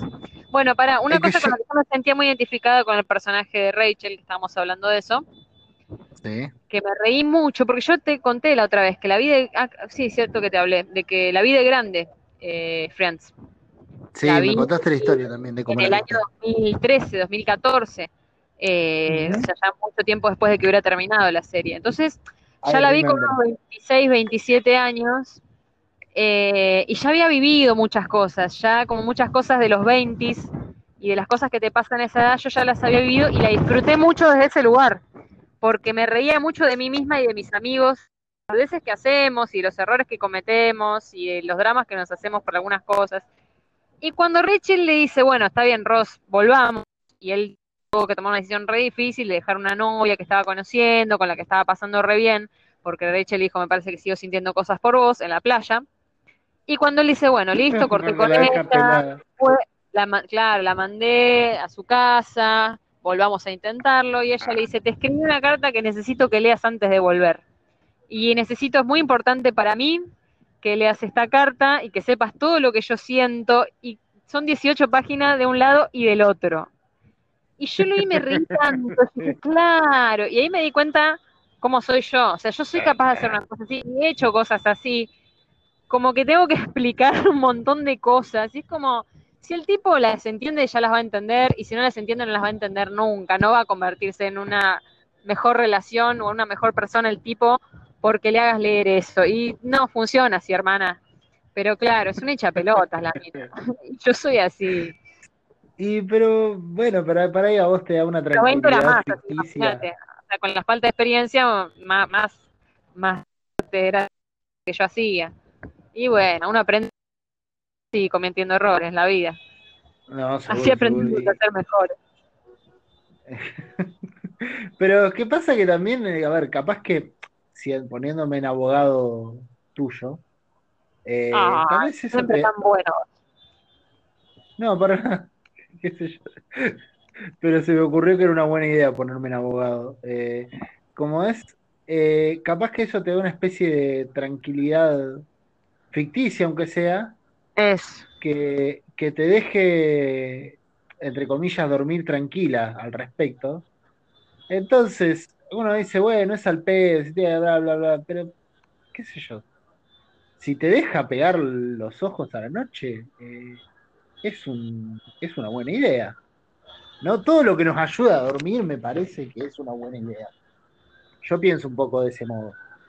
Y quizá para. Roca matar un montón de personas ayudaba a dormir, vos qué sabes. Ah, bueno. Que quede establecido, que quede establecido que todas las personas involucradas en este podcast están completamente en contra en todos los sentidos de lo que fue la campaña al desierto y con las acciones terriblemente crueles que se dieron en algo que no fue una de igual a igual, sino que fue una masacre a gente que estaba tranquila, con niños, eh, gente que vivía su vida sin molestar a nadie, y, y la mataron porque sí, que quede establecido que no, que nadie se está riendo del hecho en sí.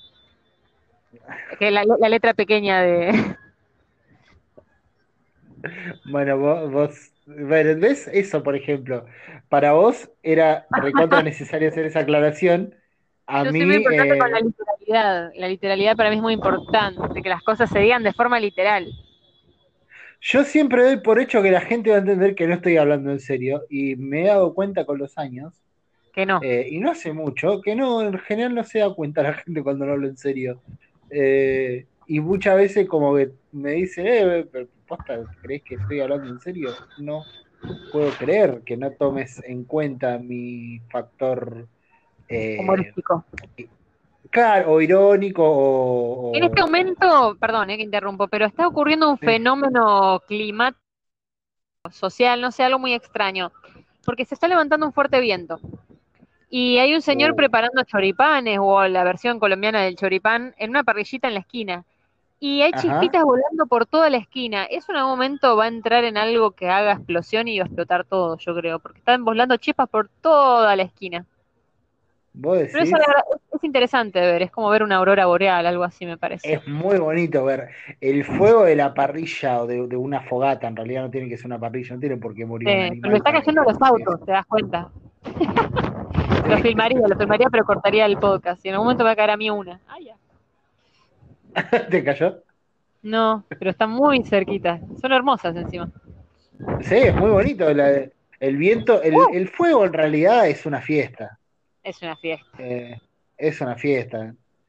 No sé si todo el mundo esté de acuerdo conmigo. Capaz que si le preguntamos a Juana de Arco me diga, "Mm, prefería quedarme en casa leyendo un Te conté que libro. me ¿Qué? Fuego el otro. ¿Te prendiste fuego? Toda entera no creo, sí o sí. que tenemos. Y no, no estaríamos hablando en este momento aquí. Pero técnicamente me prendí fuego. Wow. ¿Qué, qué, qué se te prendió fuego? Te cuento. Yo tengo un mate eh, de calabaza.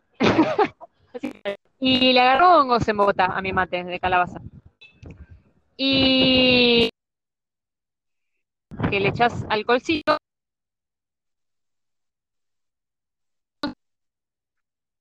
con eh, una cuchara. Y me había funcionado eso en Bogotá. Vine acá, le volvieron a agarrar hongos. Entonces, el otro día dije, bueno, voy a comprar alcohol, voy a hacer la cuestión. Y me puse a hacer la cuestión en la cocina, como corresponde, ¿verdad?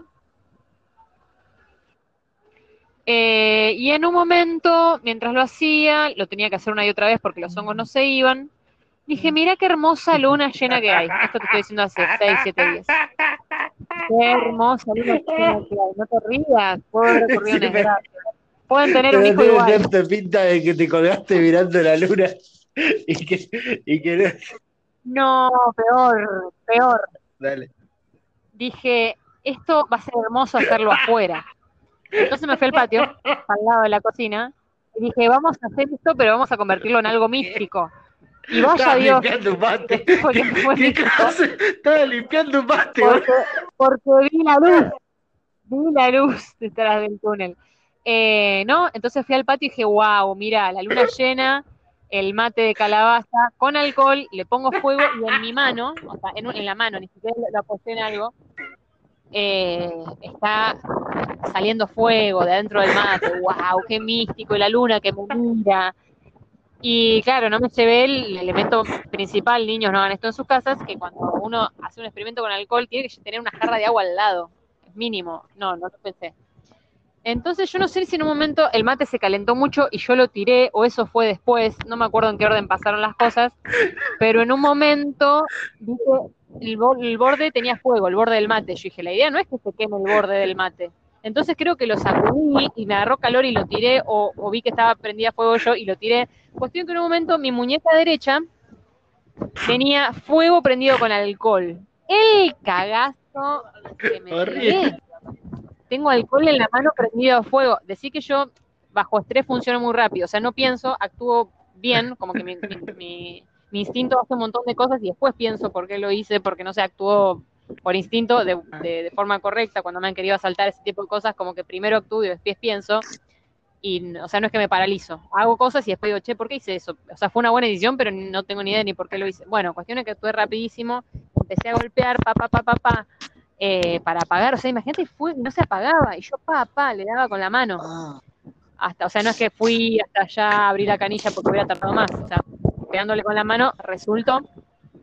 Pero cuestión es que estaba el mate en el piso, prendido fuego al lado de una estructura de madera con alcohol encima.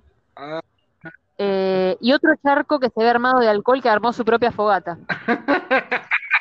Y ahí fui corriendo a la cocina, llené una jarra de agua, cuando salí, la fogata grande con alcohol ya se había consumido, se ve que el alcohol ya se, se- se consumió y se... Pero el, el mate eh, se había prendido fuego al lado del- de, la- de las maderas. Ahí le tiré agua y ahí evité el accidente. Pero esos segundos fueron... O sea, me podría haber muerto, podría haber prendido fuego todo el hotel, se moría un montón de gente, no sé. No creo que por una cosa de mierda. Pero cuestión es que después lo segundo que, lo segundo que fui a hacer fue a googlear cuán peligroso puede ser quemarse con alcohol. Encima en la muñeca, viste que están todas las venitas ahí expuestas, yo tengo la piel toda finita. Y se armó una ampolla enorme. Así que bueno, estuve un par de días medio preocupada a ver si tenía que ir al médico o qué, cómo cuidar esa herida, cómo cuidarla. Pero bueno, ahora ya reventó la ampollita, ya es una herida común, la estoy cuidando de, de que no se infecte, de que no le dé el sol y nada. Pero llegó a ser una quemadura de segundo grado. No, no llegó a tercero, pero de segundo sí. Bien, bueno. Ya Pero- sabe multiplicar la herida. No sé qué, no sé qué venía. No sé ni a qué venía toda esta anécdota, pero esas cosas que me pasan a mí, que hacen que mi vida nunca sea algo aburrido, para bien o para mal. No, sí, pero bueno, sí, no va a ser aburrido si se te ocurre hacer cosas místicas cada vez que veas la luna llena, ¿no? Eh, Es verdad. Pero vos, claro, vos dijiste, ah, no, porque dijiste que el fuego es algo muy divertido y muy mágico. Y yo, incluso después de haber pasado eso, y incluso después del cagazo ese que me pegué, no lo niego.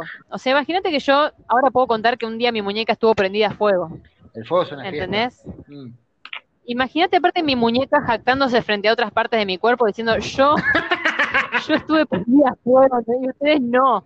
Claro, Es como, es, es una gran historia para contar, es una gran claro, a anécdota. la noche cuando dormís, que te das vuelta a poner y te Claro. queda el brazo puesto sobre, sobre el cuello, viste que uno se dobla por ahí medio mal, la muñeca le habla a la oreja y le dice, ¿qué es lo más loco que Yo te hiciste?". conté de la vez que, Claro, ¿qué? vos sabés que cuando yo era chiquita, eh,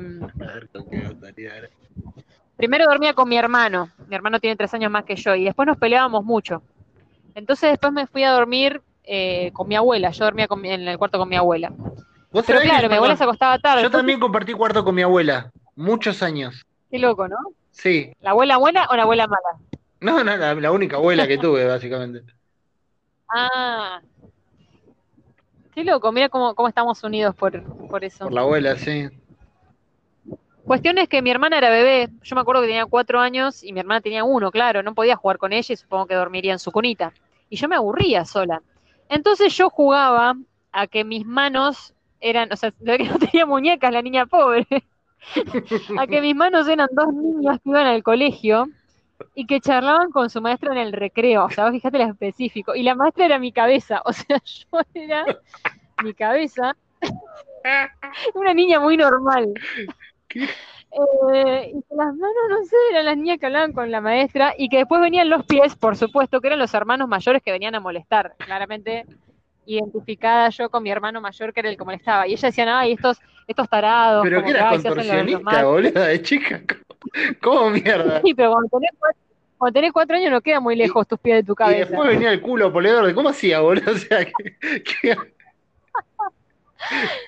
Era muy flexible ese. evidentemente. ¿Cómo, cómo juntabas todo junto?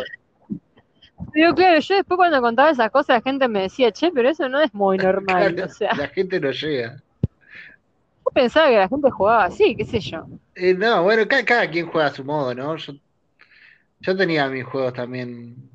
eh, no me acuerdo ninguno ahora.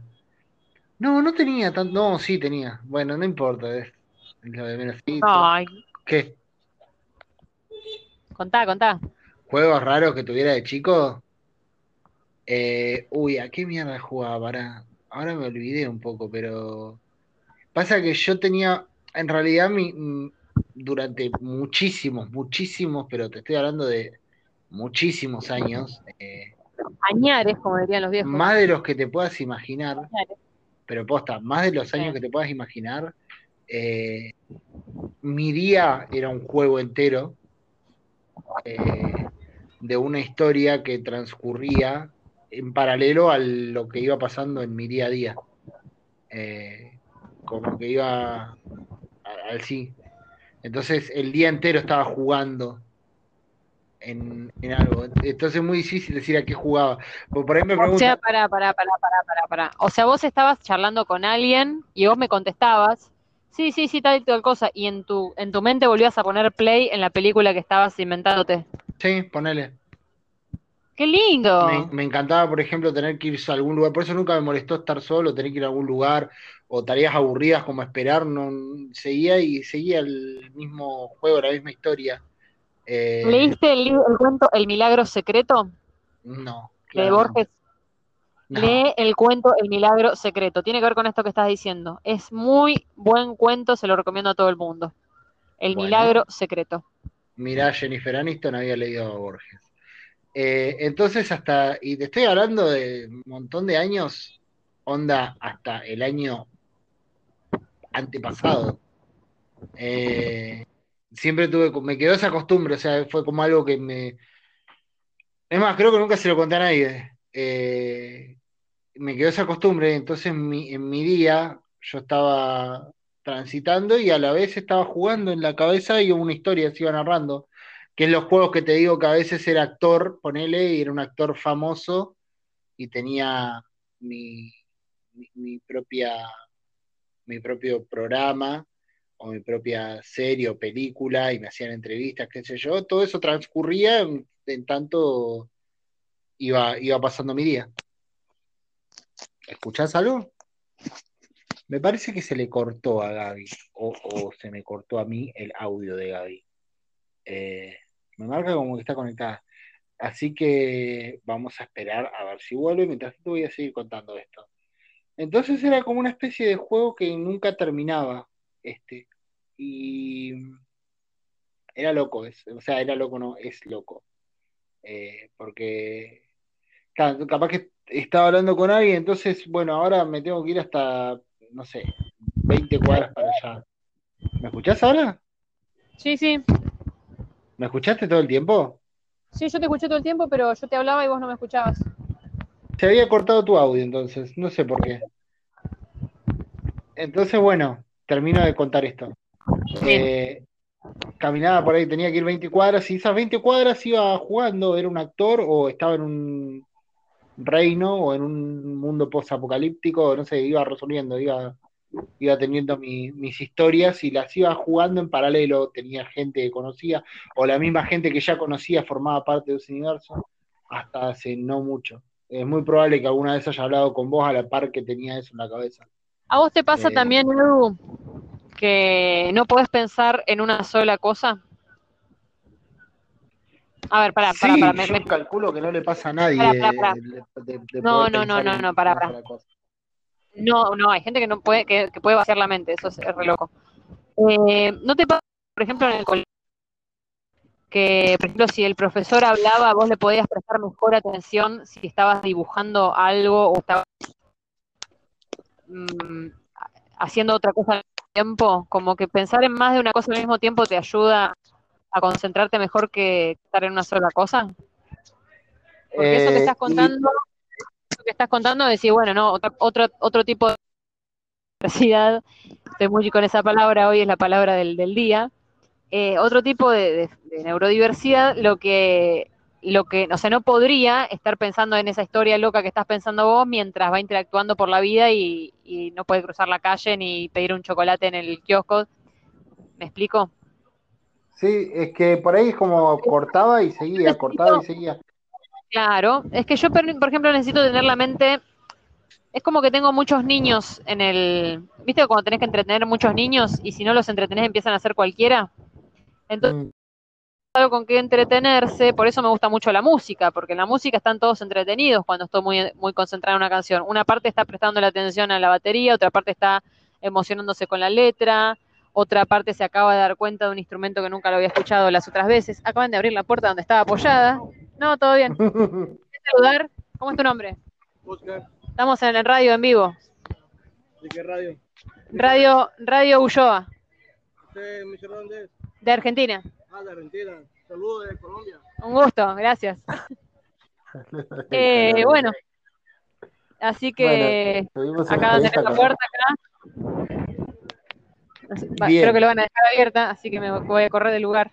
Y perdí mi posición sentada. Ay, Eh, Dios. Bueno, no importa, ahora voy a estar parada. cosa que decís. Bueno, esa así es la vida, la vida es impredecible. Bueno, eso, que digo que la música, o creo que la única actividad es la música, donde están todos los, los personajitos esos en mi cabeza, están todos entretenidos. Y cuando no es así, empiezan a hacer cualquiera y empiezo a divagar y me desconcentro y quemo cosas. Entonces hay que mantenerlos entretenidos para el bien de la humanidad. Eh, entonces, a veces tengo que estar entreteniéndome, como decís vos, mientras charlo con vos, voy caminando y estoy dando vueltas, o tengo que estar cantando, o tengo que estar tarareando una canción en mi cabeza, o pensando en mientras estás pensando, me hablas y yo te estoy escuchando, no es que no te esté escuchando, no esté prestando atención, pero otra parte de mi cerebro está pensando en de qué color era el árbol que vi ayer, eh, y por qué tenía esa forma, eh, porque si no lo entretengo, no te puedo prestar atención, algo pasa un poco a mí. Claro, Hablando yo, de la eh, neurodiversidad. Yo creo, eh, algún día tenemos que hablar de, de la neurodiversidad y explicar qué es. eh, para mí, o por lo menos explicarme a mí qué es. Capaz que el resto de la gente lo sabe, pero yo no. Eh, Bueno, ya, yo- ya dimos una buena excusa para googlear. Bueno, bien. Ya, yo, yo me considero una persona bastante básica en un montón de aspectos. Eh, no obstante, y sin embargo, eh, me, me hace falta, me encanta decir eso, eh, a lo que a lo que va con esto, es que, mm, ¿cómo se llama? Eh, nada, tengo mucho la costumbre de jugar, tengo mucha imaginación, muchísima. Más de la que me gustaría tener incluso. Y No, además, no digas eso nunca. a mí me resulta muy vergonzoso tener tanta imaginación. De hecho, eh, y es una infidencia que, que- que- que no sé por qué te cuento algo que es como un secreto justo ante los oídos de quien quiera adquirir esta información, ¿no? Porque no es que te lo Tenemos público en vivo, hay una persona todo. Bueno, perfecto, mejor. Bueno, se entera también esa persona ahora. Que eh, a lo que va con esto es a qué cosa. Que yo dejé, viste, como te digo, en un momento me, me empezó a, me empecé a pensar un día, digo, tengo 30 años, no podés seguir pensando haciendo así. Y dejé fuerte, de, hablar más fuerte que no te escucho. Dejé de jugar eh, a estas cosas, o sea, como dejé esa parte de hacer, de, de- de hacer esto y jugar a tener estas historias, eh, porque ya era boludo grande y no daba. Eh, y me qué tiene pareció de como muy No sé, como que te quita espacio por un momento, me parece. No sé, no sé cómo decirlo. Porque, Ah, ¿cómo decirlo? Eh, de algún modo, a veces como que me sentía alegre, que es muy este, raro, vergonzoso y choto decir esto, pero capaz que estaba Ajá. alegre en momentos en los que no debería estar. Como decir, debería sentir que mi vida es una, debería sentir que mi vida es un no, pero debería sentir que mi vida es una mierda porque una parte de mi vida era una mierda, pero es como una cosa que te, no sé, pero por otro lado el juego estaba re bueno, o en esta, en este juego de, de jugar a tener esta realidad paralela, eh, mi vida es una fiesta, entonces te traspapelás en un momento y decís, che, pará, eh, acá es donde si me muero, me muero. Entonces, eh, vamos a ponerle cabeza a esto. ¿Me explico? Lo dije de un modo medio o si me muero, exagerado. o si me muero, me muero, ¿te referís a que te puedas llegar a pisar un auto? No, me refiero a que mi vida posta es la que está transcurriendo en este instante. ¿Y cuál es No el problema si vos estás feliz?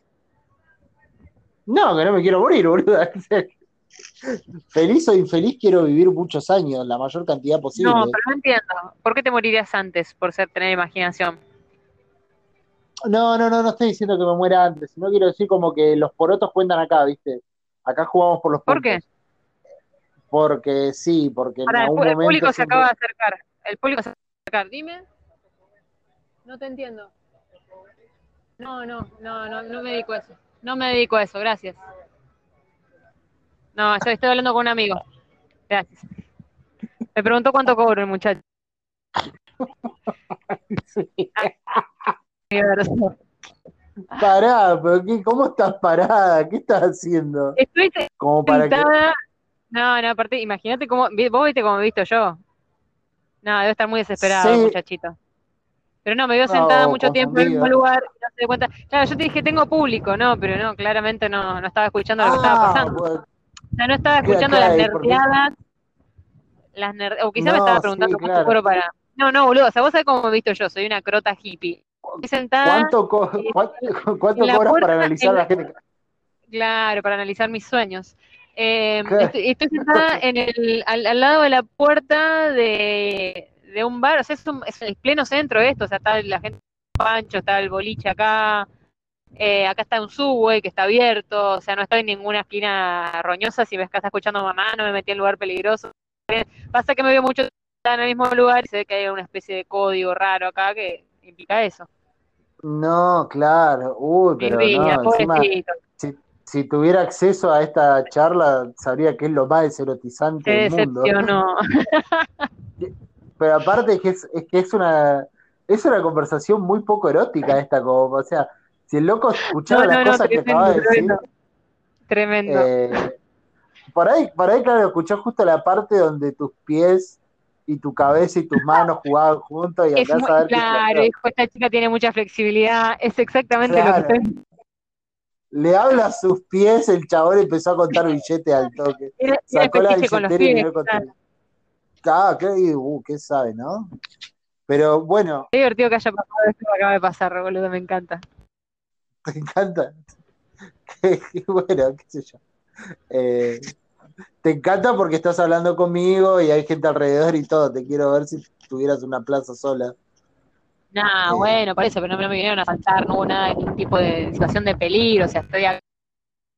Puedo escuchar lo que es esto, es un re quilombo, No, de sí, sí, por eso, o Es sea, como una eh, peatonal de, eh, imagínate, es una peatonal de, de cafés en el tiro, de gente y de boliches, y, y de restaurantes, y de gente cheta comiendo, y yo me- nada más que estoy mu- sentada mucho tiempo en, en la misma puerta.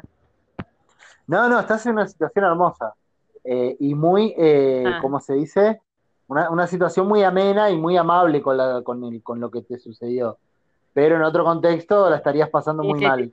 Por más que el loco se hubiera ido tranquilamente. Sí, sí, boludo. Imagínate que. ¿Por qué? ¿Vos decís que no?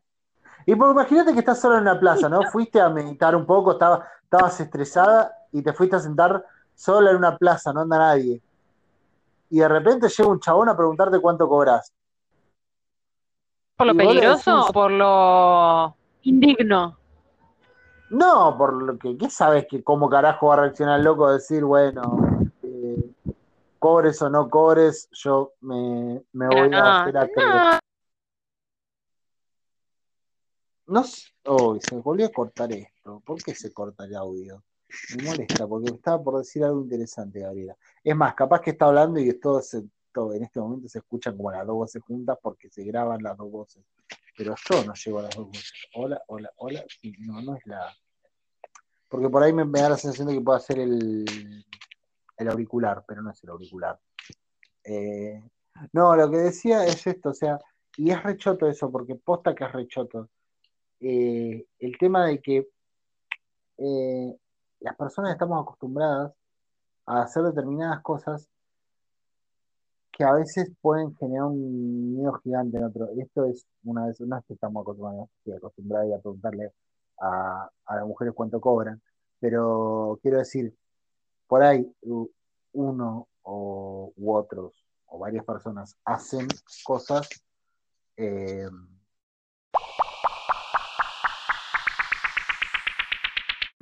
Hola. ¿Me escuchás? Sí, sí. Hola, ¿me oís? Sí, te escucho. Parece que tengo problemas con mi wifi. Robado. Bien. Tercer round me A parece wifi robado no se le miran los gigas.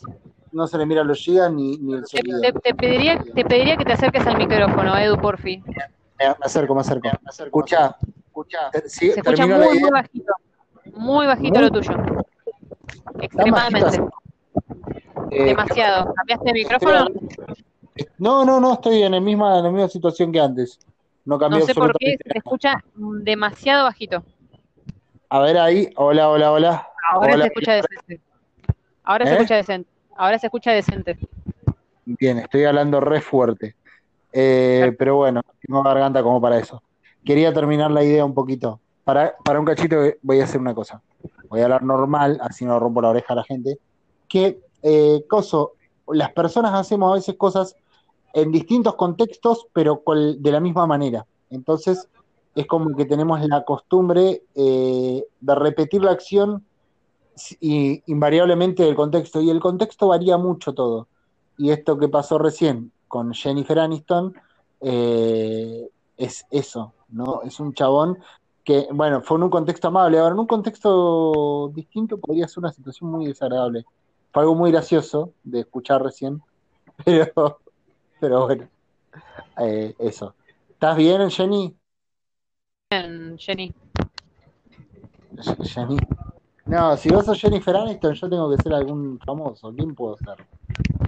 A un entrevistador famoso. Ay, no me gustan los entrevistadores. A mí no, Eh, que estaba pensando, dice, a ver cuál me cae bien, y creo que no, no pasó ninguno por toda la lista, el escroleo que hice en mi cabeza. ¿No te cae bien ninguno? No, para vos sabés quién hizo, quién le hizo una muy buena entrevista a Chávez, muy profesional, porque él sacó temas muy interesantes. Eh, Jorge Felipe, no, Felipe Ah. Piña. Pero él hizo una entrevista que lo explota a nivel musical. Le empieza a hablar de cómo hizo ciertos discos, de cómo, y Charlie se relaja y está re contento de que le pregunten esas cosas de una forma tan específica. Y, y es una entrevista hermosa. Buscala. Felipe Piña que se le hizo con Diorio, con Dorio, ¿puede ser? No, no, no, está Felipe Piña en un sillón. Frente a... No, boludo, estás hablando de una entrevista del año 80, vos ya sé cuál estás hablando. No, yo te estoy diciendo una, el año 2012, ponele, o sea, después de la recuperación de Charlie. Y Charlie súper lúcido, hermosa, hermosa entrevista. Mirá, la tendría que buscar. Sí, te la Eh, recomiendo. a mí, a mí es un chabón que me interesa no me escucharlo hablar. Charlie. Sí, ¿Quién, pero no me Felipe cae del todo bien Felipe Piña, sí. No, yo estaba hablando de Charlie, ¿eh? pero-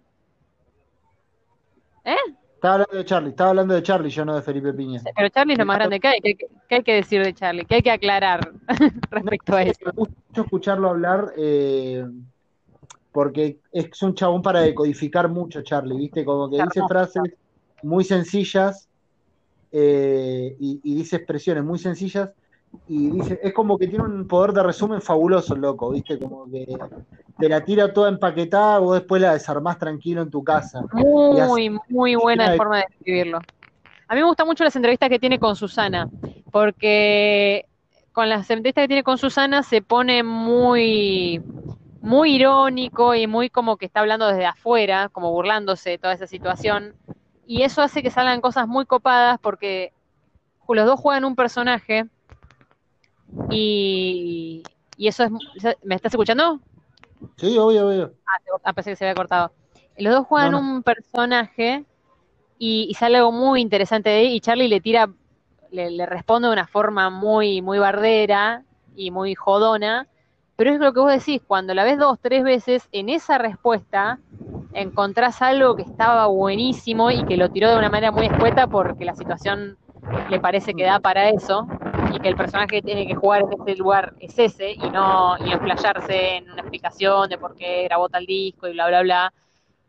Pero es hermoso. O lo mismo la entrevista con la nata por más que sean dos personas bardeándose es una obra de arte. O sea si lo guionabas no podía salir tan bien Yo no la vi la, la entrevista con la la A mí me entrevista ay buscala la- buscala la- vi, vi- vi- vi el fragmento donde le dice que es un boludo, que Sí, realmente, pa- aparte, la nata fue un lugar re común ahí, re fácil de chabón que no entiende un sorongo de música.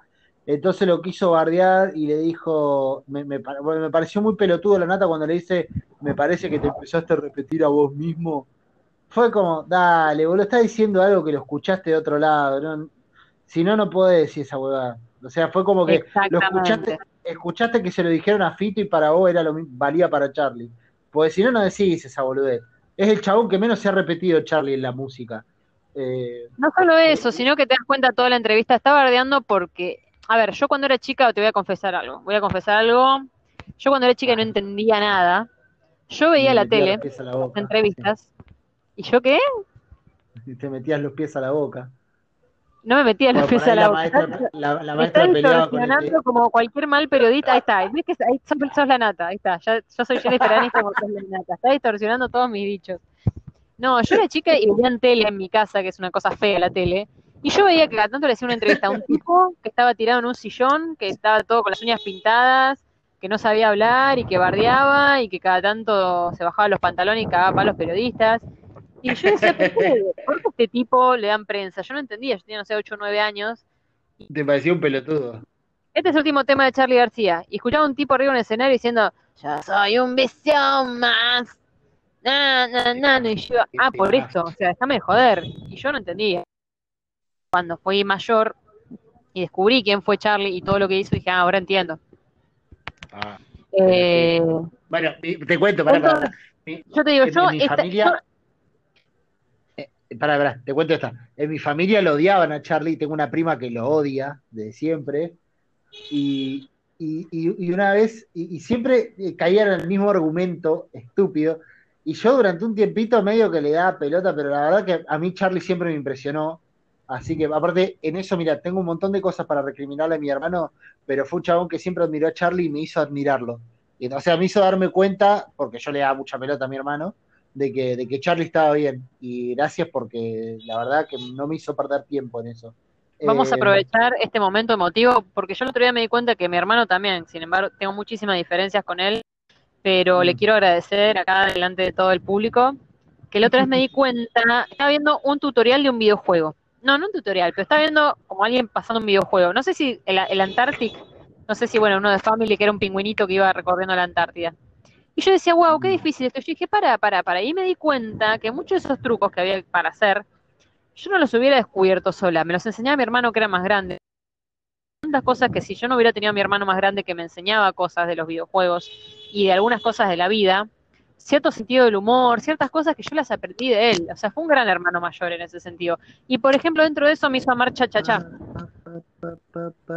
Ah, mirá. Bueno, yo cha, cha, cha casi no lo vi, pero sí, qué bien. Ah, Sí, tendría que verlo en algún momento. La verdad que es difícil, ¿viste? Es, hay cosas que las tenés que ver en el momento. Tengo que ver, chacho. Bueno, parate, quiero- Para, para que termino, termino la, la interrupción. Termino la interrupción. La cuestión es que mi prima, que quería no, la misma pará, edad de ah, mi hermano, pero es una-. No, y- esa- ¿Eh? Mi prima, que tiene la misma edad de mi hermano, un año más grande que yo, pero que es una persona muy cuadrada, siempre que decía, no, porque Charlie es un fenómeno, no sé, por ahí saltaba esa discusión en mi época que más lo defendía frente a todo el mundo. eh, y la chabona saltaba y te decía, no, ese no, porque ese se drogó. Y era como, pues ese se drogó, viste, una, una vez lo hizo y ya por eso eh, merece ser tirado de este planeta, arrojado a otra galaxia. las drogas. No sé por qué. Que- aparte que te haces a vos mismo. Claro, pero exacto, no es, no es como algo tipo, che, eso no está bueno, porque vos podés decir, che, no está bueno ser un alcohólico, che, no está bueno eh, tal cosa que hace mal a la salud. Pero hay gente que, que tiene un tema con las drogas que tiene que ver como, como, como que pasaste una barrera para ir al infierno, ¿entendés? O sea, no importa tanto si estafaste a tu, a tu, a tu socio, no importa tanto si le pegaste a tu pareja. Eso bueno, puedes pedir perdón, pero drogarte Pero es no como, tomes no, merca. Claro, rompiste un código sagrado del universo, anda a cagar. Mal, mal, mal. Dale, decime lo que ibas a decir. No, no, eso, que yo en esa época podría haber sido una tranquila, una, tranquilamente una lanata. Una, mira, a este tipo se la da de no sé qué, es un tarado, y, y- y como en un momento le olivos con Menem, y como que le Ah. quiere hacer sentir, vos te crees que sos recapo y en realidad no sos recapo. ¿Entendés? Como que está la nata en toda esa entrevista tratando. Y Y como que juega eso, tipo, mira, flaco, acá no te voy a chupar las medias como hacen todos, sino que te voy a decir un montón de verdades incómodas para que te desmorones en vivo y te pongas a llorar, Claro. ¿entendés? Claro, y tu claro, música es una mierda. Y Charlie, en- vez de decirle no, es la mejor posición que tomó que en vez de decirle no, no, pará, estás equivocado porque yo no me repetí por hablar, le mira y dice, sos un pelotudo, o sea, no voy, ni siquiera te voy a dar el gusto de ponerme a discutir con vos. Sí, no, Eh, pero y a mí me gusta también el momento cuando le dice, este pelotudo tampoco, dice, no, porque yo nunca me traicioné, le Charlie. Y la nata quiere cerrarlo poéticamente, como diciendo, y ahora termino la entrevista, este pelotudo tampoco, al final no éramos tan diferentes, como, y quiere cerrarlo de una manera poética, y Charlie le dice, ¿de quién hablas? O sea, le corta el mambo, o sea, Charlie sabía de quién hablaba, pero no es que le dice, hey, sí, para mí que vos sí te traicionaste o no sé qué, es como que le, le, cambia el tono a la entrevista todo el tiempo para que el chabón no se pueda salir con su pelotudez de ególatra de la nata, que vos decís, claro, o sea, callate, o sea, aunque Charlie se esté repitiendo, aunque sea todo lo que vos quieras, callate la voz, es el más grande, o sea, ¿qué le va a estar criticando? O sea, agradecerle todo lo que hizo, pueda cometer, listo, ya está. Sí, pero aparte, a ver, Charlie tiene una velocidad mental que creo que no la tiene eh, nadie del mundo eh, así. Por ejemplo, conocido, perdón, te interrumpo. tipo, En un momento le dice, sí. bueno, en un momento es perfecta, Andrés. En un momento le dice, le dice Charlie. Y nada te dice, no, vos. Y Charlie dice, sí, cagarse de frío. Y se ríe. Que es un chiste muy viejo que, que es el arte, cagarte de frío. Pone tipo, no, no, eso no es verdad, porque hay mucha gente que se caga de frío y sin embargo, y, como quiere tirar la charla al, chiste que no entendió el boludo. Y después en un momento le dice, eh, Charlie, bueno, ¿vos sabés cómo se reconoce un artista? Y el gordo lo mira como fastidiado, tipo, ah, que porque lleva un cartel. Y Charlie dice, ¿dónde? Acá. Y se señala la frente. Y probablemente Charlie no iba a decir eso. Pero como el gordo le dio el pie como diciendo, ah, me vas a decir esta pelotudez. Si Charlie llega a decir no, era como, oh, no, pero, pero más es que está diciendo que lo que yo digo es una pelotudez. ¿Entendés? Claro, sí, sí, sí. Sí, porque Sí, un cartel, entonces- sí, iba a decir eso. Entonces como que lo cagó por todos lados. Como lleva un cartel, sí, lleva un cartel acá. Toma, cerrá el orto, ¿entendés? Eh, es que pasa que Charlie tiene, tiene una velocidad mental increíble, que, que no tuvo otro. No, no hubo otro con la velocidad mental. Porque yo siempre pongo el mismo caso de Spinetta, pobre, siempre la liga Spinetta. Igual, un grosso Spinetta, fenómeno, te lo aplaudo, no, no es que tengo nada contra el loco. Pero Spinetta eh, tiene que darse mucho tiempo de explicar las cosas y todo. O sea, le un desarrollo a las cosas que Charlie sintetiza porque tiene más para dar tiene más para ofrecerte, tiene más para decirte. Entonces tiene que sintetizar y sintetiza una maravilla. Habla como compone. Charlie en, en- en pocos compases, muy sencillo, encierra maravillas que como que te pone huevos de Pascua Bellísimo lo que acaba de decir. Ah, Eh, es verdad. y, y- y vos de repente Bueno, un día estás escuchando te estoy diciendo. Ver una entrevista de Charlie más de una vez te dice, te hace decir, para, esto nunca me he dado cuenta de que esto lo dijo por esto, de que esto se conecta con esto, o que y es hermoso, y son palabras muy escuetas, y sin embargo, redescubrís cosas cada vez que lo escuchás, así como pasa con sus canciones. Es verdad. Sí, sí, sí, es, el, es el, es el artista, es el artista, o sea, es la definición de artista, es por, por kilómetros, aparte porque es un loco que no, no es solo bueno en su arte, sino es bueno en su arte y en su pensamiento. O sea, el arte y el pensamiento se, entre- se- se entre- claro, se entremezclan de tal manera el arte y el, y el, y el pensamiento de Charlie y, y la, y la forma de, de razonar y, y el espíritu y todo, se entremezclan de tal manera que no sabes qué arrancó, de dónde viene todo eso. No sabes si es un espíritu haciendo arte o es arte que forma un espíritu y a la vez no sabes si es una cabeza que los piensa los dos o, son esas cosas formando un pensamiento. O sea, es, es como toda una, una, heterogeneidad eh, que se transforma en una homogeneidad eh, tremenda. Y eso no lo tuvo ningún otro para mí. Es un animal total, por eso lo quiero tanto. Pero es lo que, lo que él dijo la otra vez. eh, yo no soy como, o sea, más allá de que vos decís es un ego, la traes no sé qué. Cuando él dice yo me tiré del noveno piso para demostrar que no soy como todos los demás, porque nadie hizo lo que yo hice, es una- un símbolo muy fuerte de eso. En ese momento lo estaban, no sé qué cagada se había mandado, o decían que se había mandado, porque se mezcla un poco eso. El chabón se las manda, pero también después lo magnifican, no dicen que hizo algo que él no hizo. O sea, también a veces pasa eso por este odio innato que vos decís que tiene gente como tu prima. Entonces, no sé qué quilombo se armó en Mendoza y todos le decían: Vos sos igual ante la ley, vos tenés que no sé qué, vos tenés que pagar porque vos como todos. Y él dijo: Yo no soy como todos, y se tiró del noveno piso como para declarar una declaración de principios, como dice él. Porque le dice, si todos fueran como yo, todos podrían hacer lo que hice yo. A ver, tírense a un noveno piso, a una pileta. Y nadie lo hace. Y es una forma de decir, lo que estás diciendo vos, nadie hizo en el arte, a nivel regional, por lo menos de lo que sabemos, lo que el chabón hizo. Entonces, cállense la boca, y es un poco así, tiene razón. Yo antes de chica era la nata, te, digo, tenía ese pensamiento tan, tan racional, tan moral, tan... Eh, y, nada, fui con los hippies y tuve un amor y también muchos más, como dice la canción Demoliendo Hoteles. Eh, y se te va la pelotudez cuando te das cuenta de dónde está el verdadero sentido de la vida, se te va la, la racionalidad limitante. Sí, sí, sí, totalmente. Por eso eh, es, un, es un concepto de, es un concepto de ser humano, Charlie, que es tremendo. Yo lo admiro muchísimo.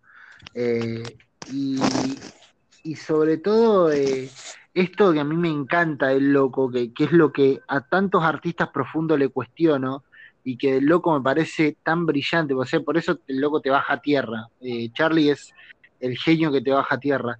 Porque todo el tiempo te está diciendo, yo no soy un ejemplo de nada ni busco serlo, eh, no, me, no me mires a mí para seguir mis pasos. Por más que te puedas sentir eh, tentado y atraído por un montón de cosas, el loco no pide que lo, que lo siga, no se, no se considera ejemplo de nada. Él solamente hace música porque le gusta y le divierte y quiere que esté ahí y, piensa y, y, expresa porque piensa y porque expresa, pero no busca marcarte un camino de nada, cosa que el resto de los todos lo hacen, lo hace un John Lennon. John Lennon se la pasaba chamullando con Imagine All the People eh, y tratando de ser un ejemplo que no era. a mí no me gusta John Lennon, que me perdonen los que me tengan que perdonar. Hizo temas geniales para los Beatles, pero como, como persona, como ideología, como todo, me parece una cosa tan, tan ególatra y tan careta y tan no sé, yo el tema Jealous Guy, por lo menos, o sea, ya las entrevistas me cae mal, pero el tema Jealous Guy es una declaración de Forres. Forres. Mira, yo no, tengo la más pálida idea de lo que dice, solo sé que dice que es celoso, pero no sé qué más dice el tema. Y está diciendo, y perdóname, mi amor, lo que pasa que como pensé que te ibas a ir con otro, me puse re violento, pero pasa que te amo demasiado, ¿qué querés que le haga? Ah, mira qué forro. Eh, Hermoso. Pero para mucha gente hasta el día de hoy ese tipo de cosas son románticas, ese tipo de cosas de, que me haces poner violento porque te amo demasiado, les parece que es algo lindo y que el amor es normal que sea así, entonces tampoco es que... Y pero es que es, es, a ver, el, es parte del, del coso, del imaginario, es parte del coso es parte del imaginario que quedó rondando en la sociedad y en la gente de eh. que de que como que las personas que, más sienten o que más piensan o que más eh, ejecutan tienen más derechos que, viste, como que te, da un plus, un changüí, eh, una chapa, viste, vos sentís más, entonces tenés derecho a romperle la cabeza a esa persona que te hace sentir mal, porque vos sentís más. Entonces, claro, pero vos pensás que yo sufro más porque vos sos re fría y me haces sentir mal y el dolor que vos me haces sentir no tiene comparación con el que te hice sentir yo cuando te rompí el florero en la nariz. Eh, mentira, sanata, o sea, esa... Sin embargo, Charlie, Charlie tiene un tema eh, que lo cantaban con Cerú, que lamentablemente lo canta muy grave y muy bajito, entonces la letra nunca se llega a apreciar a menos que la leas o que estés prestando mucha atención que es salir de la melancolía, si sigas desde lejos ni le digas lo que tiene que hacer. Ella quiere ser, tienes que ver, rompe las cadenas que te atan a la eterna pena de ser hombre y de poseer. Es un paso grande en la lucha de crecer, en la ruta de crecer, perdón, el furcio. Eh, y ese tema lo compuso en el ochenta y pico y que, ay, no, porque la sociedad necesitamos que cambie para que no necesitamos nada, necesitamos ser buenas personas y dejarnos de joder y pensar en el otro, más allá de que dañe la sociedad y que está bueno que haya movimientos sociales para que ese proceso sea más fácil, pero hay que ser buena persona en el año 85 y en el año 2040 también, y no, hay, no, es, no me gusta tanto la excusa de que la época era así, porque para ser un choto y para ser buena persona no hay que dejarse condicionar tanto por la época. Obviamente que uno va a ser condicionado, pero hay que tratar de hacer un esfuerzo para ser mejor persona que lo que te rodea o lo que te propone la sociedad. Claro, yo creo que a veces vale y a veces no, y la gente a veces lo toma como que siempre vale y a veces lo toma como que nunca vale. Eh, y no, es de cada cosa es eh, relativa, es como, no sé, cuestionar a, a grandes pensadores, cuestionar a, no sé, a, a- a- ¿cómo se llama el boludo este? Descartes. Eh, ¿Descartes? O, o Descartes. ¿Cómo se llama? ¿De- ¿Descartes o Descartes? Yo no sé ¿Cómo se pronunciar, no lo sé pronunciar. Bueno, el francés. Y supongo que es de, Eh, supongo que es Descartes, pero yo no sé pronunciar tan bien. Que, que el loco, el loco opina desde, desde una posición recontra teológica y recontra eh, católica, y tiene que ver con el contexto, eso, y, y está trazado por eso. Ahora, si Descartes dice, no, yo todos los días llego a casa y le bajo, le bajo los dientes a mi mujer, eh, no tiene que ver con el contexto, tiene que ver con el chabón de un choto. Eh, es como que ese Exacto, jueguito exacto. Es es que para mí, de, de seguir. para mí, si lo que este tipo está proponiendo es superador o no. Por ejemplo, si vos estás en un contexto de un chabón que, de una sociedad donde cagan a palo a las mujeres porque está bien, porque son todas así, y un chabón dice, che, por ahí no está bueno. Por ahí está bueno gritarles un poco, porque. y vos, hijo de puta, no, pero el chabón en esa situación estaba Es- proponiendo algo superador y algo que, hablaba desde el, desde el tratar de hacer el bien. Eso es lo- es lo que veo. Les recomiendo mucho a la gente que esté escuchando que lean mucho a mi amigo personal de Jennifer. Eh, mi- yo le tengo un cariño. Dejan de romper las pelotas a las mujeres. En el año 1590 se sucedió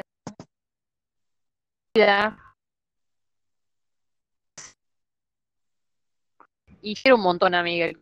Lo quiero muchísimo, lo quiero casi tanto como a Charlie. De hecho, el hijo de Charlie se Eh, llama Miguel, qué loco. ¿Cómo? Hola, hola. Ay, se escucha raro ahora. Va, en realidad no se escucha nada de lo que dice Gaby. Pero mientras dice esto de Miguel Cervantes y todo, me, me quedo con que dijo mi amigo personal. Yo siempre, a veces me quedo con cosas importantes, a veces me quedo con boludeces. It's me, Mario. Eh, ¿cómo es? Y dice mi amigo personal. Y se usa mucho esa frase, mi amigo personal. Y yo lo que no sé eh, y nunca entendí es cómo sería un amigo impersonal, ¿no? Como mi a veces para, para encontrar la, la razón o si las cosas tienen sentido hay que pensarlas en oposición, ¿no? Eh, es decir, para pensar un, un- encontrarle la, la- Sí, te escucho ahora. Bien, ¿sabes qué? Había pasado que se fue el wifi, entonces se me cambió a datos móviles y no tengo datos móviles. No tengo una latita de Ah. cualquier cosa, diría Elvira en Esperando la carroza. es gracioso cuando te pasa ¿Esperando eso. la carroza? Soy un admirador grandioso, va, grandioso no, soy un gran admirador de una obra que me parece fabulosa eh, y, y- y tan y excelente, pero la verdad que no la vi 80 veces como para decir, eh, me sé los diálogos y todo. Pero la Ah, verdad sí. que me parece una fantasía bien hecha. No podía ser de otra forma. ¿Qué cosa? Que no podía ser de otra forma que no te encante tanto algo que me encanta a mí. Eh, bueno, no sé, puede ser algo que te guste a vos y que a mí no. Eh, A ver, para, vamos a ver, vamos a, vamos a hacer una prueba. Tiene que haber algo que no coincidamos, porque vos coincidís en el odio, en, en el odio por las aceitunas también coincidís. Eso es muy importante para mí. Y Yo, por bueno, ejemplo, te, cuento, te cuento una anécdota. A ver.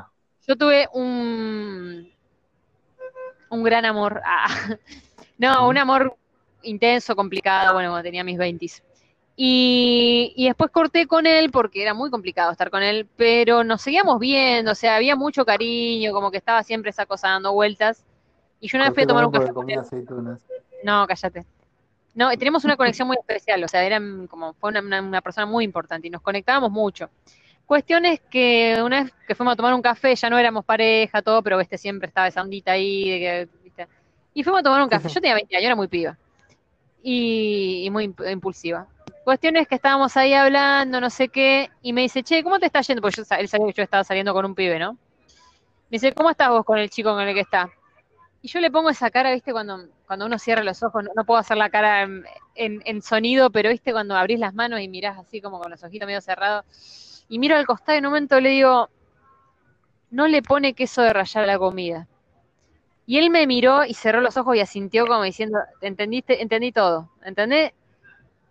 Yo le, con esa frase, como dijiste lo de Charlie, yo le resumí todo lo que me pasaba con ese chabón, que era lo que no me pasaba y era lo que me, sí me pasaba con él, que había una conexión muy fuerte y que son ese tipo de cosas, o sea, bueno, le pones queso rallado a la comida, ahora yo no le pongo queso porque, bueno, porque estoy tratando de ser vegana, sé que el queso también es una cosa medio adictiva, le pongo a veces queso, pero trato de no, trato de usar condimentos más naturales, más guiados a los vegetales, a lo nutritivo, pero, pero en esa época era claro, ¿cómo le vas a poner queso a la pasta? ¿Entendés? ¿Cómo le vas a poner queso a unos fideitos con, con tuco? Y implicaba muchas cosas, que, o sea, su, su alma, su alma era otra alma, su alma era distinta y yo, por más que el tipo me pareciera lindo, inteligente, un montón de cosas, no la estaba pasando bien con ese hombre. O sea, no, no se reía las mismas cosas que me reía yo. Era de cuarto B. ¿Cómo cuarto B? Claro, vos sos de cuarto A y él era de cuarto B. Eh, Shelby, claro, era como de, éramos de planetas distintos. Del otro grado, o sea, a nivel objetivo, a nivel objetivo era mucho mejor que mi pareja tóxica, que era el chabón este que, era mi, como mi amor, ¿no? Y del que me separé por cuestiones objetivas, pero sin embargo me seguía juntando a tomar café con él, qué sé yo, cada tanto pasaban cosas, bueno, como que yo no, podía terminar de despegarme de ese, de ese vínculo. Eh, a nivel objetivo, el otro chabón era muchísimo mejor, pero era una cosa que si vos entendés, si no te gusta ver películas de, de Pixar comiendo flimpas en la cama como hacía con mi otro novio, ¿Entendés? ¿Dónde está el disfrute de la vida? ¿Entendés? ¿Dónde? Esas cosas, ¿entendés? Son súper importantes, ese tipo de conexiones. Sí, sí, te entiendo, te entiendo completamente. Ahí va la vida. Eh, y es que sí, pasa por ahí, pasa, pasa. Buena parte pasa por ahí. Pero este, lo que te digo es como ser de sexto grado A o sexto grado B. En realidad cuarto grado A o cuarto grado B. Yo cuando era chico, eh, fui desde tercero hasta séptimo al mismo colegio. ¿Micrófono? tercero, cuando era chico fui desde tercero hasta sexto al mismo colegio.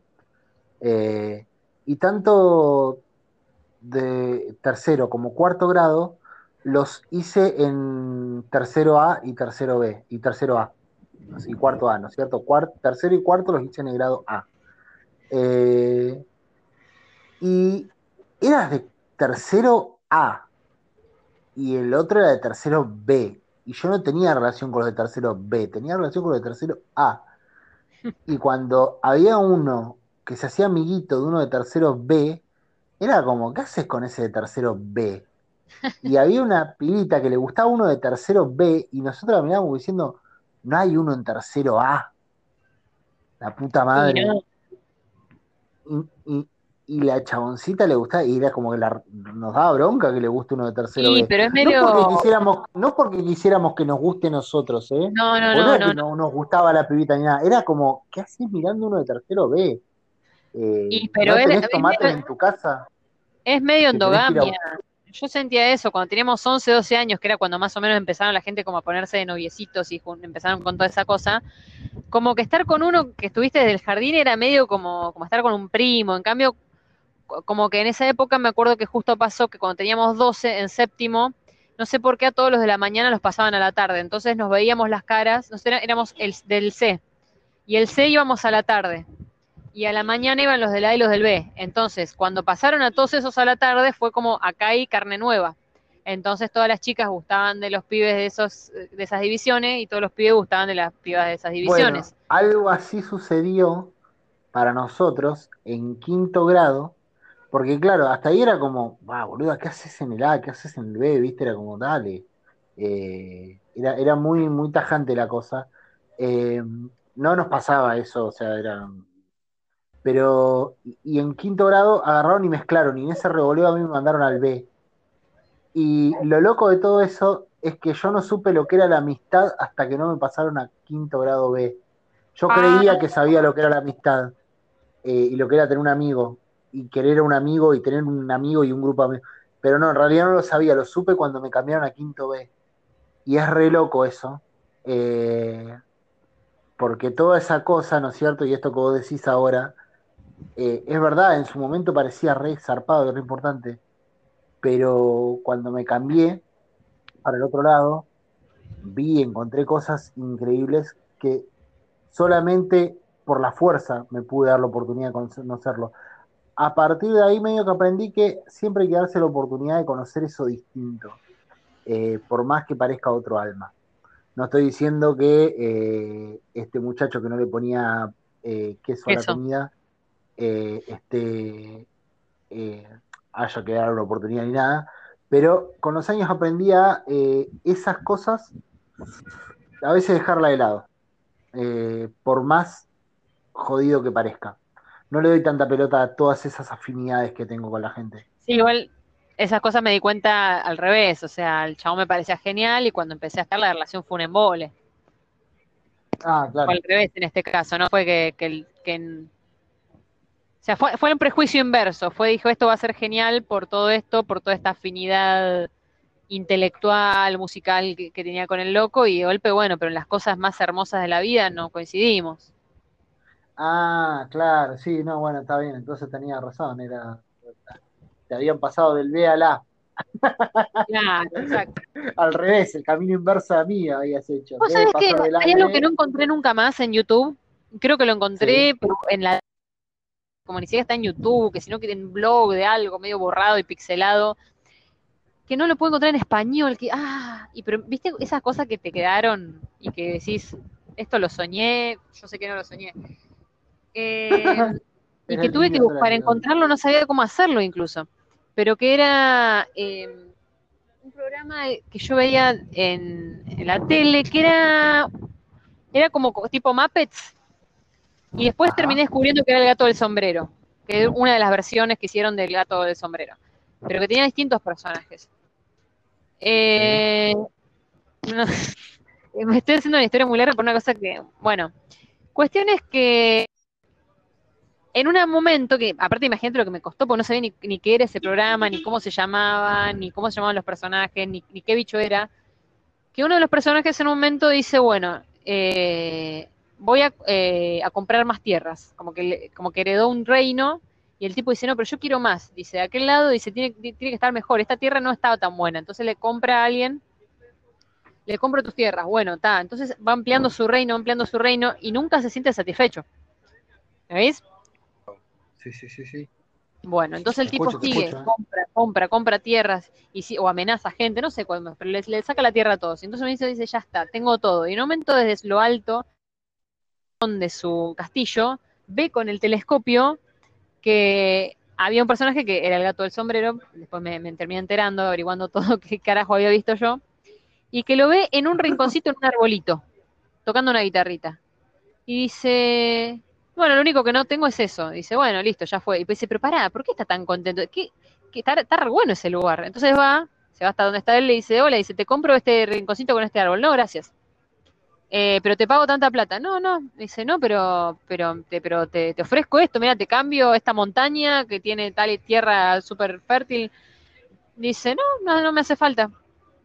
¿Pero por qué? Dice, no, porque mira, este árbol está bueno, tiene sombra, tiene. ¿Pero para qué querés este árbol? No, está bueno, está, me gusta estar acá, gracias estoy bien. Entonces el tipo le empieza a ofrecer más, dame, esto, dame esto, dame esto. Y en un momento le dice, para, te ofrezco todo, todo, todo de mi reino, todo lo que gané porque me des ese pedacito de, tierra. Bueno, le dice. Y el tipo se levanta, y entonces el, chaboncito, el rey este, se queda y dice, ah, jaja, lo recagué al gato, al final le, eh, le saqué lo que quería. Entonces, bueno, mira, acá tengo mi árbol, tengo mi guitarrita, tengo sombra, tengo mi árbol, tengo mi guitarrita, tengo sombra, y después dice, ah, no, la cagué, o sea, daré todo el reino por, por esto, como que pensé que iba a estar buenísimo. Entonces se ponen todos a cantar una canción, que era lo que quedó en mi cabeza grabado durante años, que decía, del otro lado de la selva siempre está lo mejor, pues si vas al otro lado ya se volvió peor, y se ponen a cantar esa canción, y me acuerdo de esa partecita nomás en loop.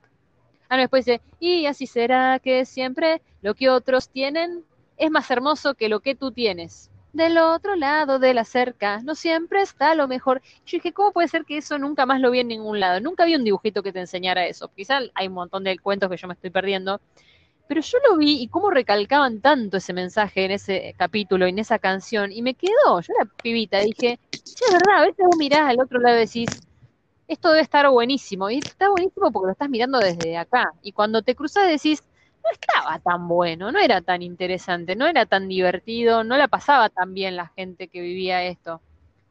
Y, pasa mucho veces eso de pensar que, que porque no lo tengo debe ser mejor. Y es que, sí, aparte te- tenemos un mundo construido específicamente para eso. Es verdad. Eh, yo siempre hablo en los programas, eh, hablo de, de- es un concepto que me inventé a mí mismo, eh, que me ayuda un poco a, a explicarme a veces cuando no, cuando no sé bien cómo carajo eh, cómo, cómo, cómo nombrar las cosas, ¿no? Cómo decirlas o cómo, o cómo, o, a qué atribuirle ciertas cosas. Porque, claro, a mí me, me- me resulta difícil decir, viste, no, este, no me decido todavía, viste, si son los Illuminati o si es el capitalismo o si es eh, una orden secreta o si es eh, Soros o, viste, como hay tantas teorías, pero sé que es, o sea, todos son distintos nombres de lo mismo. Pero yo le puse la máquina a eso. A eso La que máquina no de sé feliz. nombrar, porque yo no sé. Claro, pero no, no es esa Sí, de máquina, alguna es forma, otra viste máquina, es la Bueno, pero Charlie habla de la máquina de ser feliz, que también cuando la perdió volvió a ser feliz. Bueno, sí, prende y apaga sola. Sí, es eso de, de- de esa Eh. ilusión de que con eso sos feliz y que eso te va a llenar los vacíos. Yo, lo- yo le digo la máquina a esa, a esa construcción, ¿no? Que no sé, que para mí son tres o cuatro operarios que la manejan, y después una máquina gigante, claro, y, el, y, y- claro, porque el sistema, viste, parece una cosa, parece que fuera el aire, el sistema que está en todos lados, pero no, en realidad hay operarios atrás del Ajá. sistema, hay forma de salir. Eh, bueno, la cuestión es que eso yo le digo a la máquina. Y la máquina desde muy chiquito te va metiendo cosas en la cabeza eh, que son que son cosas, que son ideas fuerza que, que se meten al, punto de que no, no las podés eh, extraer con facilidad después. Y una de esas justamente es de desear lo que no tenés. Eh, y, lo viven haciendo eso, de, de enseñarte a desear lo que no tenés. Y hasta a veces te lo, te lo toman como algo bueno, ¿viste? De desear lo que no tenés. Y no me, no me parecería extraño que traten de eliminar ese tipo de mensajes, porque nadie, ningún, ningún beneficiario de la máquina eh, le, le vendría bien que los niños crezcan eh, no deseando lo que no tienen. Porque su- Vos decías, vos decís, vos decís que- uno de que eso que, que yo se me quedó grabada esa cancioncita hasta la muerte porque la tengo. Además, me acuerdo que en un momento no siempre está lo mejor. Y la- el llanto del chaboncito que se da cuenta que había perdido todo, mientras todo, encima bailaban, viste, como los Muppets, o sea, como esos, muy, un títere, y todos movían la cabecita como cagándose de risa, y el otro iba llorando mientras cantaban esa canción, de que se daba cuenta de que era verdad. O sea, me acuerdo que hasta el ritmito de- del llanto de él encajaba con el estribillo. O sea, imagínate cómo me quedó grabado eso. Y, y después no estaba en ningún lado en internet. Eh, y fue rarísimo, tuve que buscar hasta acordarme qué era y lo encontré en inglés, ya te digo, en un blog medio pixelado, o sea, una cosa muy, muy under. Y claro, vos decís que fue un error en la Matrix, que nunca tendría que haber recibido ese mensaje y que fue un error que yo recibiera ese mensaje y que después se encargaron de, No sé de si no fue, si fue un error de la Matrix. Fue un error de la Matrix y lo quisieron sacar, pero quiero decir, si le preguntás a los dueños de la máquina eh, si les parece un dibujo recomendable para mostrarle a un nene, te van a decir que no, que no es un buen mensaje. Eh, no van a estar contentos.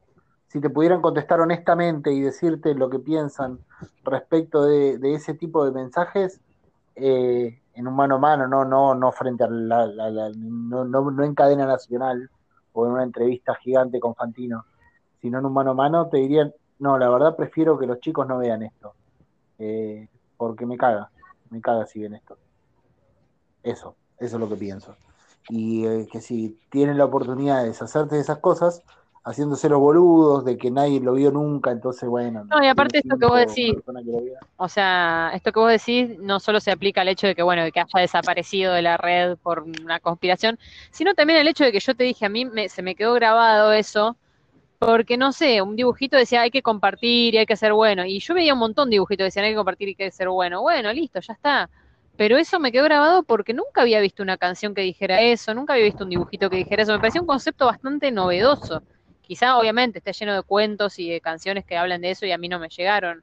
Pero a mí me llamó la atención desde ese lado, de que es, es interesante lo que está diciendo esta gente y nunca nadie me lo había planteado así, en ninguna novela o programa infantil o cuento o en, o en mi casa o en el colegio, nunca nadie me enseñó eso, me dejó ese mensaje.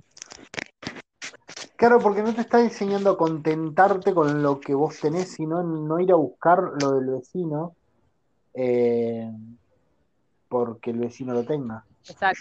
Eh, te- básicamente lo que te está diciendo, o sea, si vos te pones a reflexionarlo, wow, qué bocinazo. Eh, si vos te pones a reflexionarlo de algún modo, autazo. eh, el gato es el gato, ¿eh? Es un autazo. El que acaba de largar el ¿Sí? bocinazo es un autazo. Es coherente su sonido con. Mirá, eh, te preguntaría que es como si fuera un fanático de los fierros, pero la verdad que no entiendo un carajo de Yo tampoco. Eh, ¿Y sabes manejar? No. Me parecía. Eh, ¿cómo se llama? La cuestión es que si vos te pones a reflexionarlo, el gato eh, es, el, es un gran, un hábil capitalista y es un hábil negociador y es alto garca y muy bicho y es uno de los dueños de la máquina que se aprovecha de todos esos capitalistas que van creciendo eh, y los hace desear y sabe manejar perfectamente el deseo ajeno. O sea, te están mostrando el secreto de la Coca-Cola, básicamente, el cuento. Si vos te pones a pensar. O sea, el gato uno lo ve como bueno y todo. Ahora, si lo analizás a otro lado, el gato es flor de bicho. Y es flor de zorro, que estuvo ahí, lo hizo desear, lo hizo desear, lo hizo desear, hasta que le sacó todo. Y la máquina hace eso. Te hace desear, te hace desear, te hace desear, hasta que te saca todo. Yes. Entonces es como un dibujo que, que este, no, no- no digo que lo hayan sacado a propósito, pero quién sabe, capaz que sí lo sacaron a propósito. Vaya a saber uno, Nunca ¿no? lo sabremos. Nunca lo sabremos. Tal vez llegue un día en que todas las cosas se sepan. ¿Quién lo sabe? ¿Qué lo- eh, em, sin- es muy difícil conformarse con el... a mí me pasa. Hay gente que, que no le cuesta tanto. Y una vez me di Mm. cuenta, tuve una revelación, ya sé que quiero en esta vida. Eh, tuve una revelación volviendo en micro con un amigo a su casa, estaba yendo, una, una época bastante bajó, me estaban pasando muchas cosas, y en un momento estábamos charlando, y creo que estábamos charlando otra cosa, pero a mí me cayó una ficha así como de, venía un meteorito del universo y cayó dentro de mi mente y dije, ¡ah! Y a mí me pasa una cosa que no me gusta no saber, no me gusta quedarme con las dudas, y a veces no es sano, no sé, quedarte hasta las 5 de la mañana para averiguar, por ejemplo, para buscar esa canción, ¿entendés? Cuando al día siguiente tenés que trabajar a las 9. Entonces a veces que no es tan importante saber. Sí, sí. Es hermosa la curiosidad porque te lleva pero bueno, hay que saber dosificarla también. Y, por ejemplo, vos a mí me das un acertijo que me, ha- pasado, una vez que un amigo vino con un acertijo, un asado, no sé qué, y, yo me puse a un costadito, empecé a hacer como diagramas, empecé como a, pensar desde varias opciones, empecé, y todos se pusieron a preparar la comida o a charlar de algo, a servir, y, yo estuve ahí hasta que no terminé hasta que no lo saqué, no me, no me incorporé al grupo. Estuve ahí sentada, acá Ah. escuchando música, todo, pero me, me robó tiempo y, y- y no, iba, no iba a quedarme tranquila hasta que no lo resolviera. Y eso, por ejemplo, es- no me acuerdo que venía con lo que estábamos hablando, pero que, em, que hasta, ah, eso de no entender, de hasta no, hay, supongo, hay cosas que supongo que nunca sabremos, me acordé de eso. De, de hay gente que utiliza eso consciente o inconscientemente para atraparte en una red. Entonces hay gente que se comporta de forma muy confusa. Entonces, como vos si no estás seguro que es un hijo de puta que hizo esto, entonces te quedas al lado, no porque esa persona te haga bien, cualquier vínculo, ¿no? Eh, que tengas con un otro ser humano, y no te quedas porque te haga bien ni porque te haga mal, sino porque no terminas de entender. Entonces, hasta que no termine de entender si esta persona me está estafando, me está cagando, eh, no se dio cuenta, eh, está... Hasta que no terminas de entender, no te vas. Y la estás pasando mal, estás perdiendo tiempo valioso quizá de, de tu vida y tu energía por importante entender. ¿Me explico? Sí, sí, sí. Y a veces, digo, perfectamente. Eso me, me cayó mucho la ficha de que, de que algunas personas tóxicas en mi vida ocuparon más tiempo y espacio del que deberían haber ocupado por esa tendencia mía a querer entender, que a veces es fantástica, pero a veces te puede jugar en contra. Eh, Yo para mí te juega más en contra de lo que te ayuda. cuando alguien no te, no te está, o algo, no te está dando un beneficio, no te está dando ninguna satisfacción, pero te engancha y te atrapa desde el lugar de cuando entienda por qué esto funciona así, me voy a poder quedar tranquila y ahí me voy a poder ir. Yo creo, Gaby, que todas las cosas se van a saber en algún momento de la existencia. Wow. Eh, y, y- y es optimista. Sí, boludo. Me- es, es lógico, no es optimista. Eso sería, ¿Vos pensás que el eso universo sería es como la, eso sería como la promesa del paraíso, porque vos me decís, en algún momento todos vamos a ser felices, en algún momento no va a existir más la guerra, en algún momento existe Mirá que más el hambre, mirá, pero en cambio mirá, si vos me decís, en un momento todo se va a saber, a mí, no sé, se me hace agua la boca, es Sí. como, eso sería la definición del paraíso, eh, todos, todos entendamos que se agua, porque la vos, vos desparramada para creés, todos lados, vos crees que el universo. me acabas de dar una imagen sí, hermosa. ¿Vos crees que el, vos crees que el universo es infinito? No, ¿No? Pero crees que la existencia, no el universo, la existencia es infinita. eh, nos mentiríamos en un terreno medio complejo, a qué le llamamos infinito, si el tiempo es infinito, ¿Crees que existe el infinito? y que no sé, depende. Lo finito, ¿crees que está sobre algo interminable? Creo que no. Digo, ¿no? Yo para mí somos todos eternos y, y es todo infinito. Porque, a ver, sobre algo interminable tiene que estar lo que termina. No, no, no- puede estar sobre nada. Y esa misma nada puede ser infinita.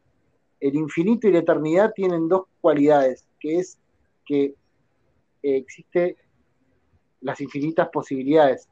Puesto de otra manera, ¿cuántas posibilidades hay de que un mono escribiendo en una máquina de escribir por azar eh, escriba toda la bibliografía de Shakespeare de corrido sin errar una sola letra, ni un solo punto, ni una sola coma de- en, en orden cronológico? ¿Cuántas posibilidades hay en nuestro mundo, en nuestra existencia?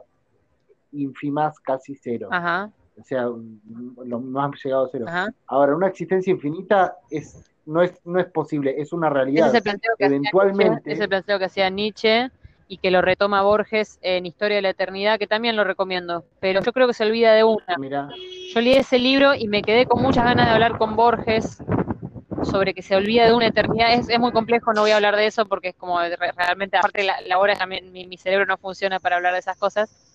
Pero es muy interesante ese libro porque plantea esas cosas que estás planteando vos, pero como que va hasta un lugar y se queda, y como que no salta al abismo. Y yo dije, para, para, para, me hiciste llegar a un lugar y justo te olvidaste del final. O sea, como que hay una consecuencia lógica a todo lo que estás diciendo. Y una vez tuve la suerte de poder hablar con Borges y le pregunté eso. Y charlé con Borges de eso. ¿en serio? Sí. No, no voy a revelar cómo fue, porque lo dejo a la imaginación del público. Si fue en un sueño, si fue en un estado eh, de delirio, si fue- pero en un momento de, de mi, de mi conciencia, yo hablé con Borges y hablé de eso específicamente, que era lo único que le quería preguntar, si vo- volvía Jorges a la vida. Jorges, Borges, Jorges, Luis Borges, eran todos plurales. Eh, Era Apu, se había transformado en Apu. no lo había pensado, Jennifer mira. Apu. eh, No lo he pensado que Jorge Borges, que Jorges Borge, mira, que era tan, tan tanta rima había en su nombre. Eh, y bueno, y, y bueno, nada, que me hiciste acordar de eso y la verdad que, que es muy recomendable que leas ese, ese ensayo de Borges. Hoy hablamos mucho de Borges. Tal vez algún día lo haga. Hablas mucho vos de Borges. Es que Eh, tenés temas que bueno, en parecidos fin. a Borges vos, la culpa es tuya. La verdad no tengo nada de Borges, no conozco nada del Pero tenés temas muy parecidos a los que le gusta hablar a él. Capaz que nos hubiéramos divertido juntos. Muchísimo, segura Eh, que sí. Eh, ¿Cómo es? A lo que voy es que siendo que no termina, y que no termina, y que la existencia no va a terminar, Y que en algún momento va a haber no va a un haber un mono escribiendo eso. no, en algún momento se va a saber todo, va a haber un, eventualmente va a haber un momento donde vos y yo nos vamos a despertar, o no vamos a haber dejado de existir, o no sé qué mierda va a pasar, pero quédate tranquila que va a llegar un momento de la existencia donde vamos a saber todo. Porque así esto se termine, eventualmente volverá a empezar, porque esta es una existencia infinita. El eterno reto. Todo es infinito. No hay forma de que las cosas terminen. Eh, la entropía. No hay forma. Perdóname. Es que no hay forma, Gaby. La física dice que, la- que ¿Qué? la entropía, la, la entropía dice eso. O No tengo ni idea. hay un, hay un tremendo Big Bang. O sea, hay un montón de energía que. O sea, vos pones agua caliente, la mezclas con agua fría y en algún momento vas a quedar agua tibia. ¿Verdad? Ujú. ¿Por qué? Porque el la energía calórica de una molécula va a pasar a la otra y bueno. Y eso va a pasar con el universo. En algún momento el- la energía se va a acabar y se vaya a desparramar tanto que, que va a quedar quieto. Eso es lo que dice la física. Así que te cagué, Mirá. te cagué el paraíso, No, no, porque te cagué la No, es que no tiene que ver con eso. No, no, no tiene que ver con eso. Yo lo que digo, cuando eso se termine, eh, ¿Vamos a volver a empezar? y esto saliendo de todo, de todo pensamiento religioso que pueda tener yo, eh, Mm. eh, cuando eso se termine, va a seguir existiendo. O, o sea, va a haber una ausencia de todo, y así como llegó, puede volver. Wow. Y como ese tiempo va a ser infinito, porque el tiempo no va no va a culminar, porque eventualmente puede volver, puede volver y puede volver de muchas formas, eh, de, de- de- de formas cada vez más, eh, ¿cómo es? Tengo que decir, Eh, de formas cada vez más, eh, ay, emocionantes y sensuales, Sí, también. decía el jefe Gorgon y su refrita. ¿Qué? El, el otro día vi ese capítulo que decía, que, co- de- ¿cómo es? Ay, la puta madre, decía, presiento que cuando el jefe Gorgon hace su refrito que se va a San Francisco o a Nueva Orleans, Sí. no me acuerdo dónde carajo, eh, que se va, se va ahí y pelea contra un enemigo que se llama Gran Papi, y en un momento dice el jefe y eh, presiento que nos vamos a encontrar cada semana cuando se escapa Gran Papi de formas eh, cada vez más emocionantes y sensuales. Y me causa mucha gracia que le pusieran la parte de la sensualidad, ¿viste? Como lo querían vender a toda costa el programa. Qué hermosa, qué cosa hermosa que son los Simpsons. Sí, fueron. Vos estás hablando de todo esto y a mí me da mucho vértigo eh, todo esta- este tipo de conversaciones respecto al, al infinito y a todo eso. Pero en definitiva, todo esto que, entiendo completamente. tomo- todo esto que estamos hablando no, no ocurrió Mm. y no va a ocurrir, o, o sí, pero no existe. Lo único que existe es la conversación que estamos teniendo ahora. O sea, lo que va a pasar después es una especulación. O sea, lo único que es infinito es el presente, que era un poco lo que le hablé a Borges yo. La, la, la chabona, viste, lo que hablé con Borges y. No, pero realmente, lo que realmente eso que sentía que le faltaba. El tipo hablaba mucho del infinito o de la eternidad, de las di- distintas teorías que hubo a lo largo del, del planeta sobre la eternidad. Y él hablaba mucho de la, de la sucesión, de que un momento, que viene otro momento y otro momento y otro momento, digo, pero en, en definitiva todo eso, ¿dónde lo estás especulando? En el presente. O sea, todo esto que estamos imaginando no existe más que en la sensación. Y lo único que es eterno es la sensación de ya estar viva. O sea, en este instante yo soy eterna. Y cuando sos consciente de ese momento, de ese, de ese poder, de que sos infinito, no porque voy a durar, porque mañana, o porque, porque ese, mañana no soy yo, no soy la del presente. Entonces, que, que yo mañana esté vivo, que pasado esté viva, no implica que sea eterna, sino poder hundirme en el instante en el que estoy ahora y darme cuenta de que es eterno. Es una cosa bastante como pensarlo más transversal que, ¿no?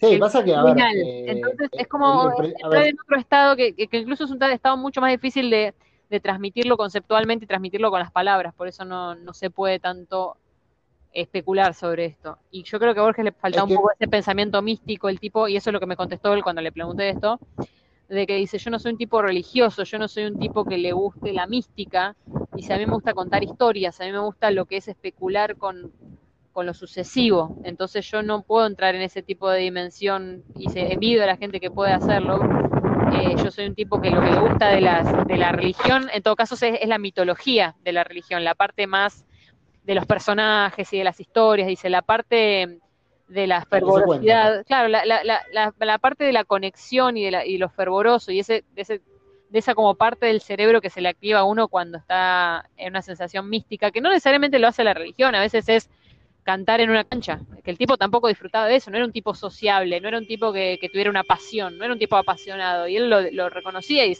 y, reconocía que era un garrón, que dice, ojalá yo, yo fuera un tipo un poquito más feliz y que le pusiera más onda a la vida en ese sentido, porque, porque no era un tipo apasionado cantando una canción a los gritos o, o rezándole a, a, un dios, levantando las manos o meditando y sintiendo que estaba entrando en el nirvana.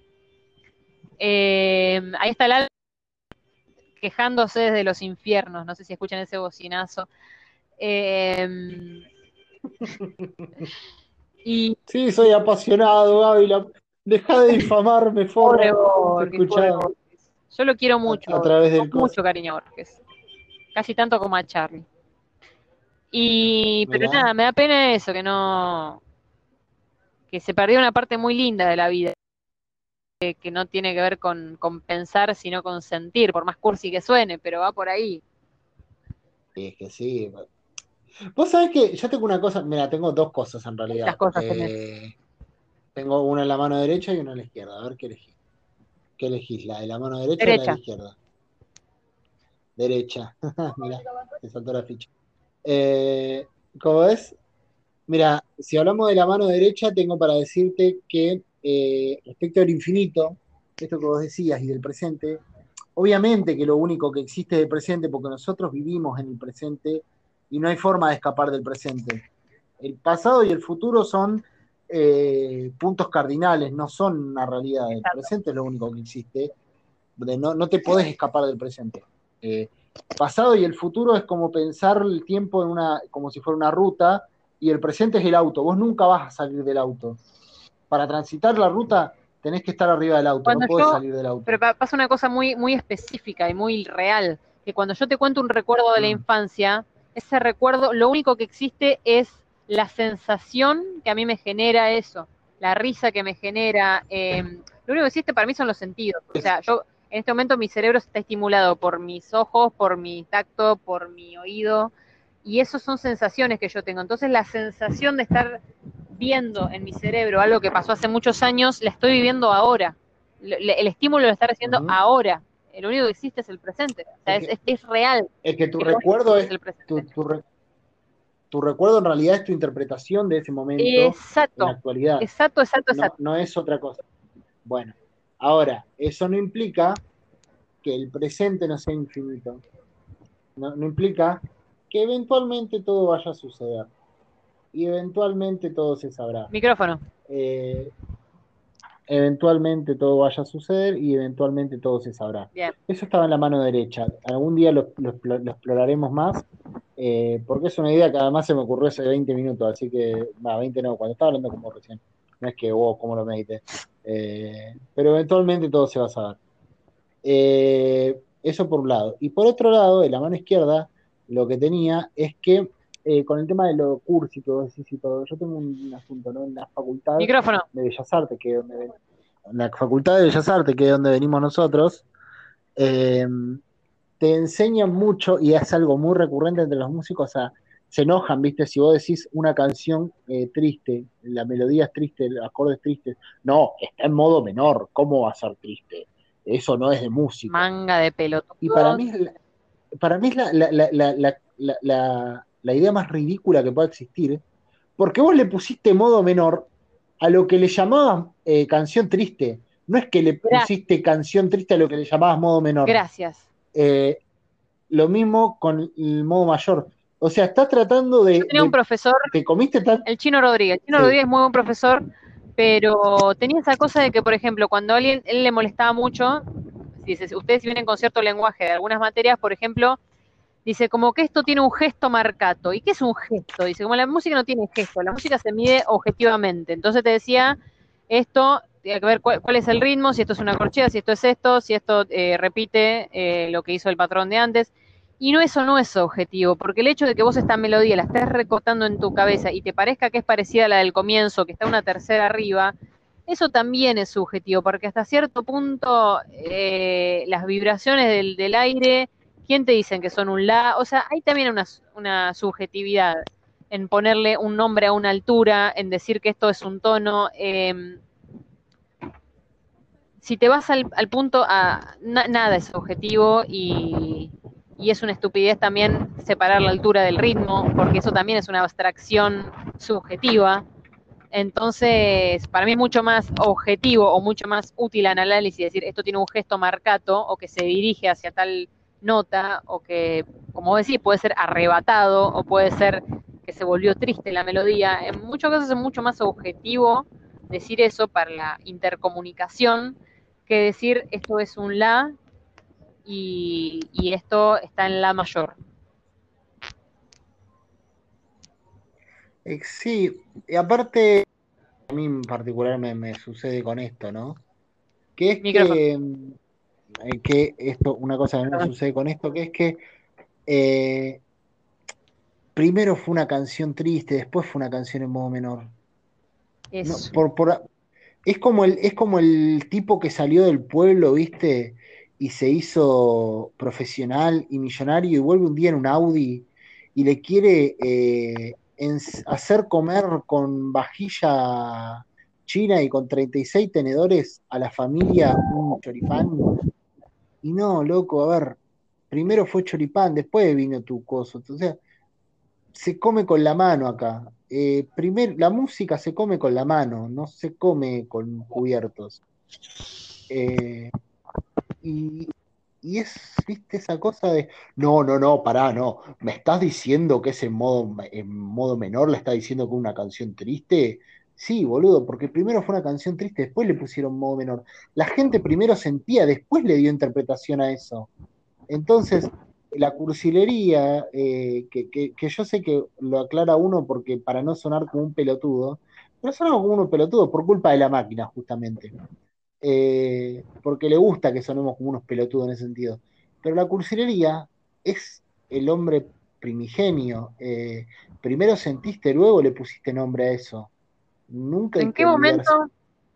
¿Qué? Eso es algo que estoy trabajando también en este momento de mi vida. ¿En qué momento nos empieza a dar tanta vergüenza? Porque es una cosa que, que pasa de, de, la, de, la, primera infancia a la segunda infancia.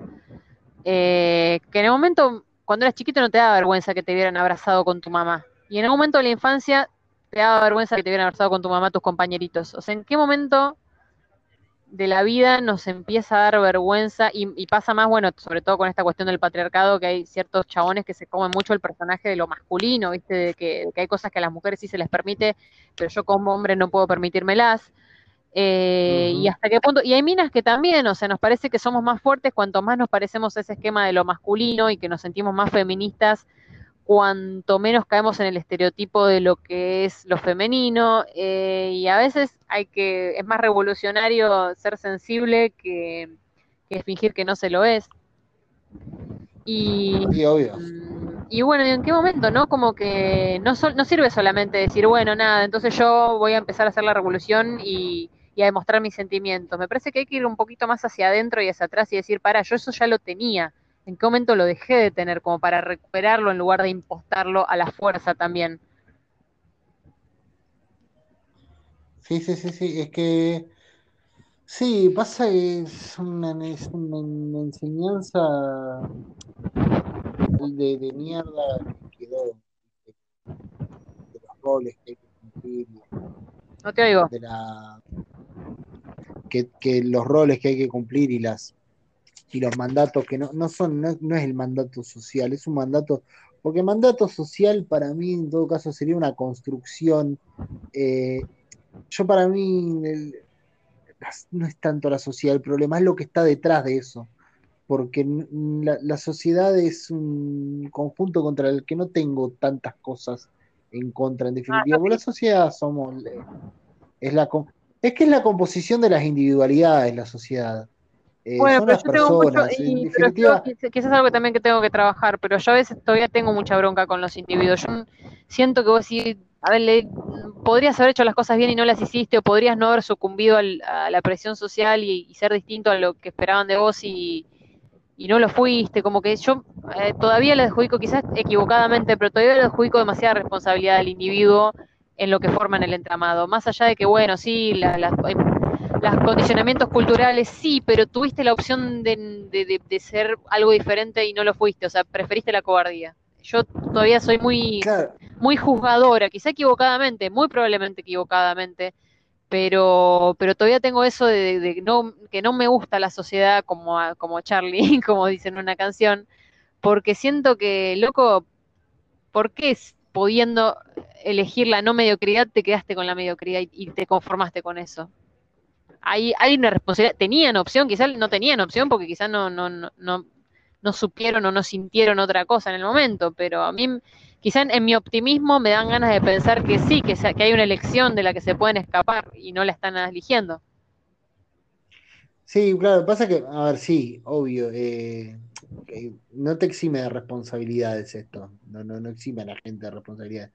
Y, lo que vos decís justamente es eso, no hay que eximir a la gente de la responsabilidad porque si no es el facilismo, ¿no? Cada quien forrea al otro y nos pasa que la sociedad me hizo así.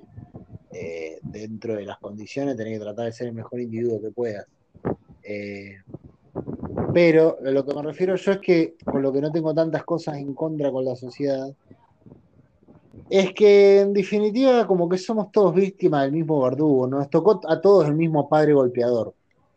Entonces, eh, porque la sociedad en definitiva actúa por inercia y se va reproduciendo lo propio aprendido, pero hubo alguien que se lo enseñó adrede y con conciencia. ¿Quién es? Y a eso es a lo que yo llamo... ¿Eh? ¿Quién es ese mal, esa maldad? ¿La máquina? Yo a eso le digo, yo creo que la, la- la máquina son todos los mecanismos que hacen que la sociedad reaccione como reacciona. ¿No? Eh, yo ¿Quién lo- es lo el, así, mal primigenio? ¿Satanás? Tal vez. Eh, yo creería que sí. Eh, ¿a, a cuál le decís Satanás vos? Pongámosle, pongámosle como quieras. El sorete, el operario, como quieras decirle. ¿Pero quién es? la ¿Dónde gente, la, la gente que se beneficia con todo esto. Hay gente que la pasa, que, le, que, le, sirve un montón todo esto. Eh, gente que quiere, que quiere por alguna razón llevar el mundo a, determinado puerto. Yo no creo que, que el- no creo que seamos una sociedad tan aleatoria como para tener presidentes que cada cuatro años se renuevan y definen una política nueva. Me parece que atrás de esos tipos hay otros tipos que, que siguen un mismo rumbo y un patrón. Y si vos te mirás, la historia de la humanidad siempre parece como guionada, ¿viste? Como que va por un rumbo que tiene una, lógica y un sentido. No me parece una cosa arbitraria. Si fuera así, me parece que andaríamos de quilombo en quilombo, ¿viste? Y, y sería como más caótico todo, menos ordenado. Yo lo noto como muy ordenada la historia, en líneas generales.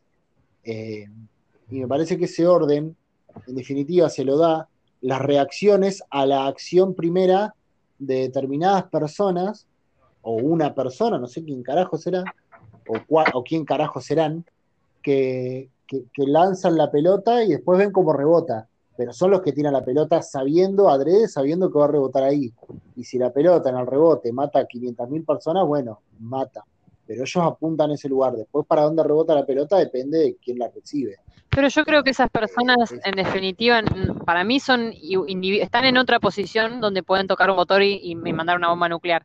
Pero en definitiva, la estupidez o la maldad o, el- o el error o las equivocaciones de esos seres, sean señores Burns o sean lo que sea, son las mismas de un nene que es egoísta y que se llevó la pelota y no se dio cuenta de que es más lindo compartir la pelota que, sacársela al otro, con más maquiavelismo, con más poder económico, con más hilos moviéndose, pero creo que, que no somos tan importantes los seres humanos, que creo que en definitiva el error de ese tipo o la mal- lo mal configurado que está su cerebro o, o las o, lo- los instintos primigenios que tiene, porque es un instinto primigenio también sacarle la pelota al otro porque la quiero yo, o sea, eh, hay una forma de que, el egoísmo es, útil a, la subsistencia, Eh, nada más que a veces se desvirtúa. Eh, no sé, siento que es lo mismo que, qué sé yo, que un león que toma agua porque tiene sed, nada más que se la mandó y tomó demasiada agua y se murió porque le reaccionó mal el cuerpo, qué sé yo, o el agua estaba contaminada. Pero en definitiva es eso, es como algo que, que nuestros instintos les hicieron hacer y, y hacer cagadas y nada más que justo un par quedaron con más poder que otros porque desarrollaban mucho la tecnología y, y las relaciones políticas y, y todo eso y el dominio del mundo, pero que en definitiva no son distintos que, que- que nosotros. No, distintos no son, están en otra situación, en otra, Está en otra situación, pero... Eh, y toman esa. Bueno, pero. eh, Mm. a ver, Pero después va a venir un meteorito a más que- extinguir, digo, como que tampoco no, no, no somos tan importantes, eso es lo que yo siento. No, no, seguro, seguro.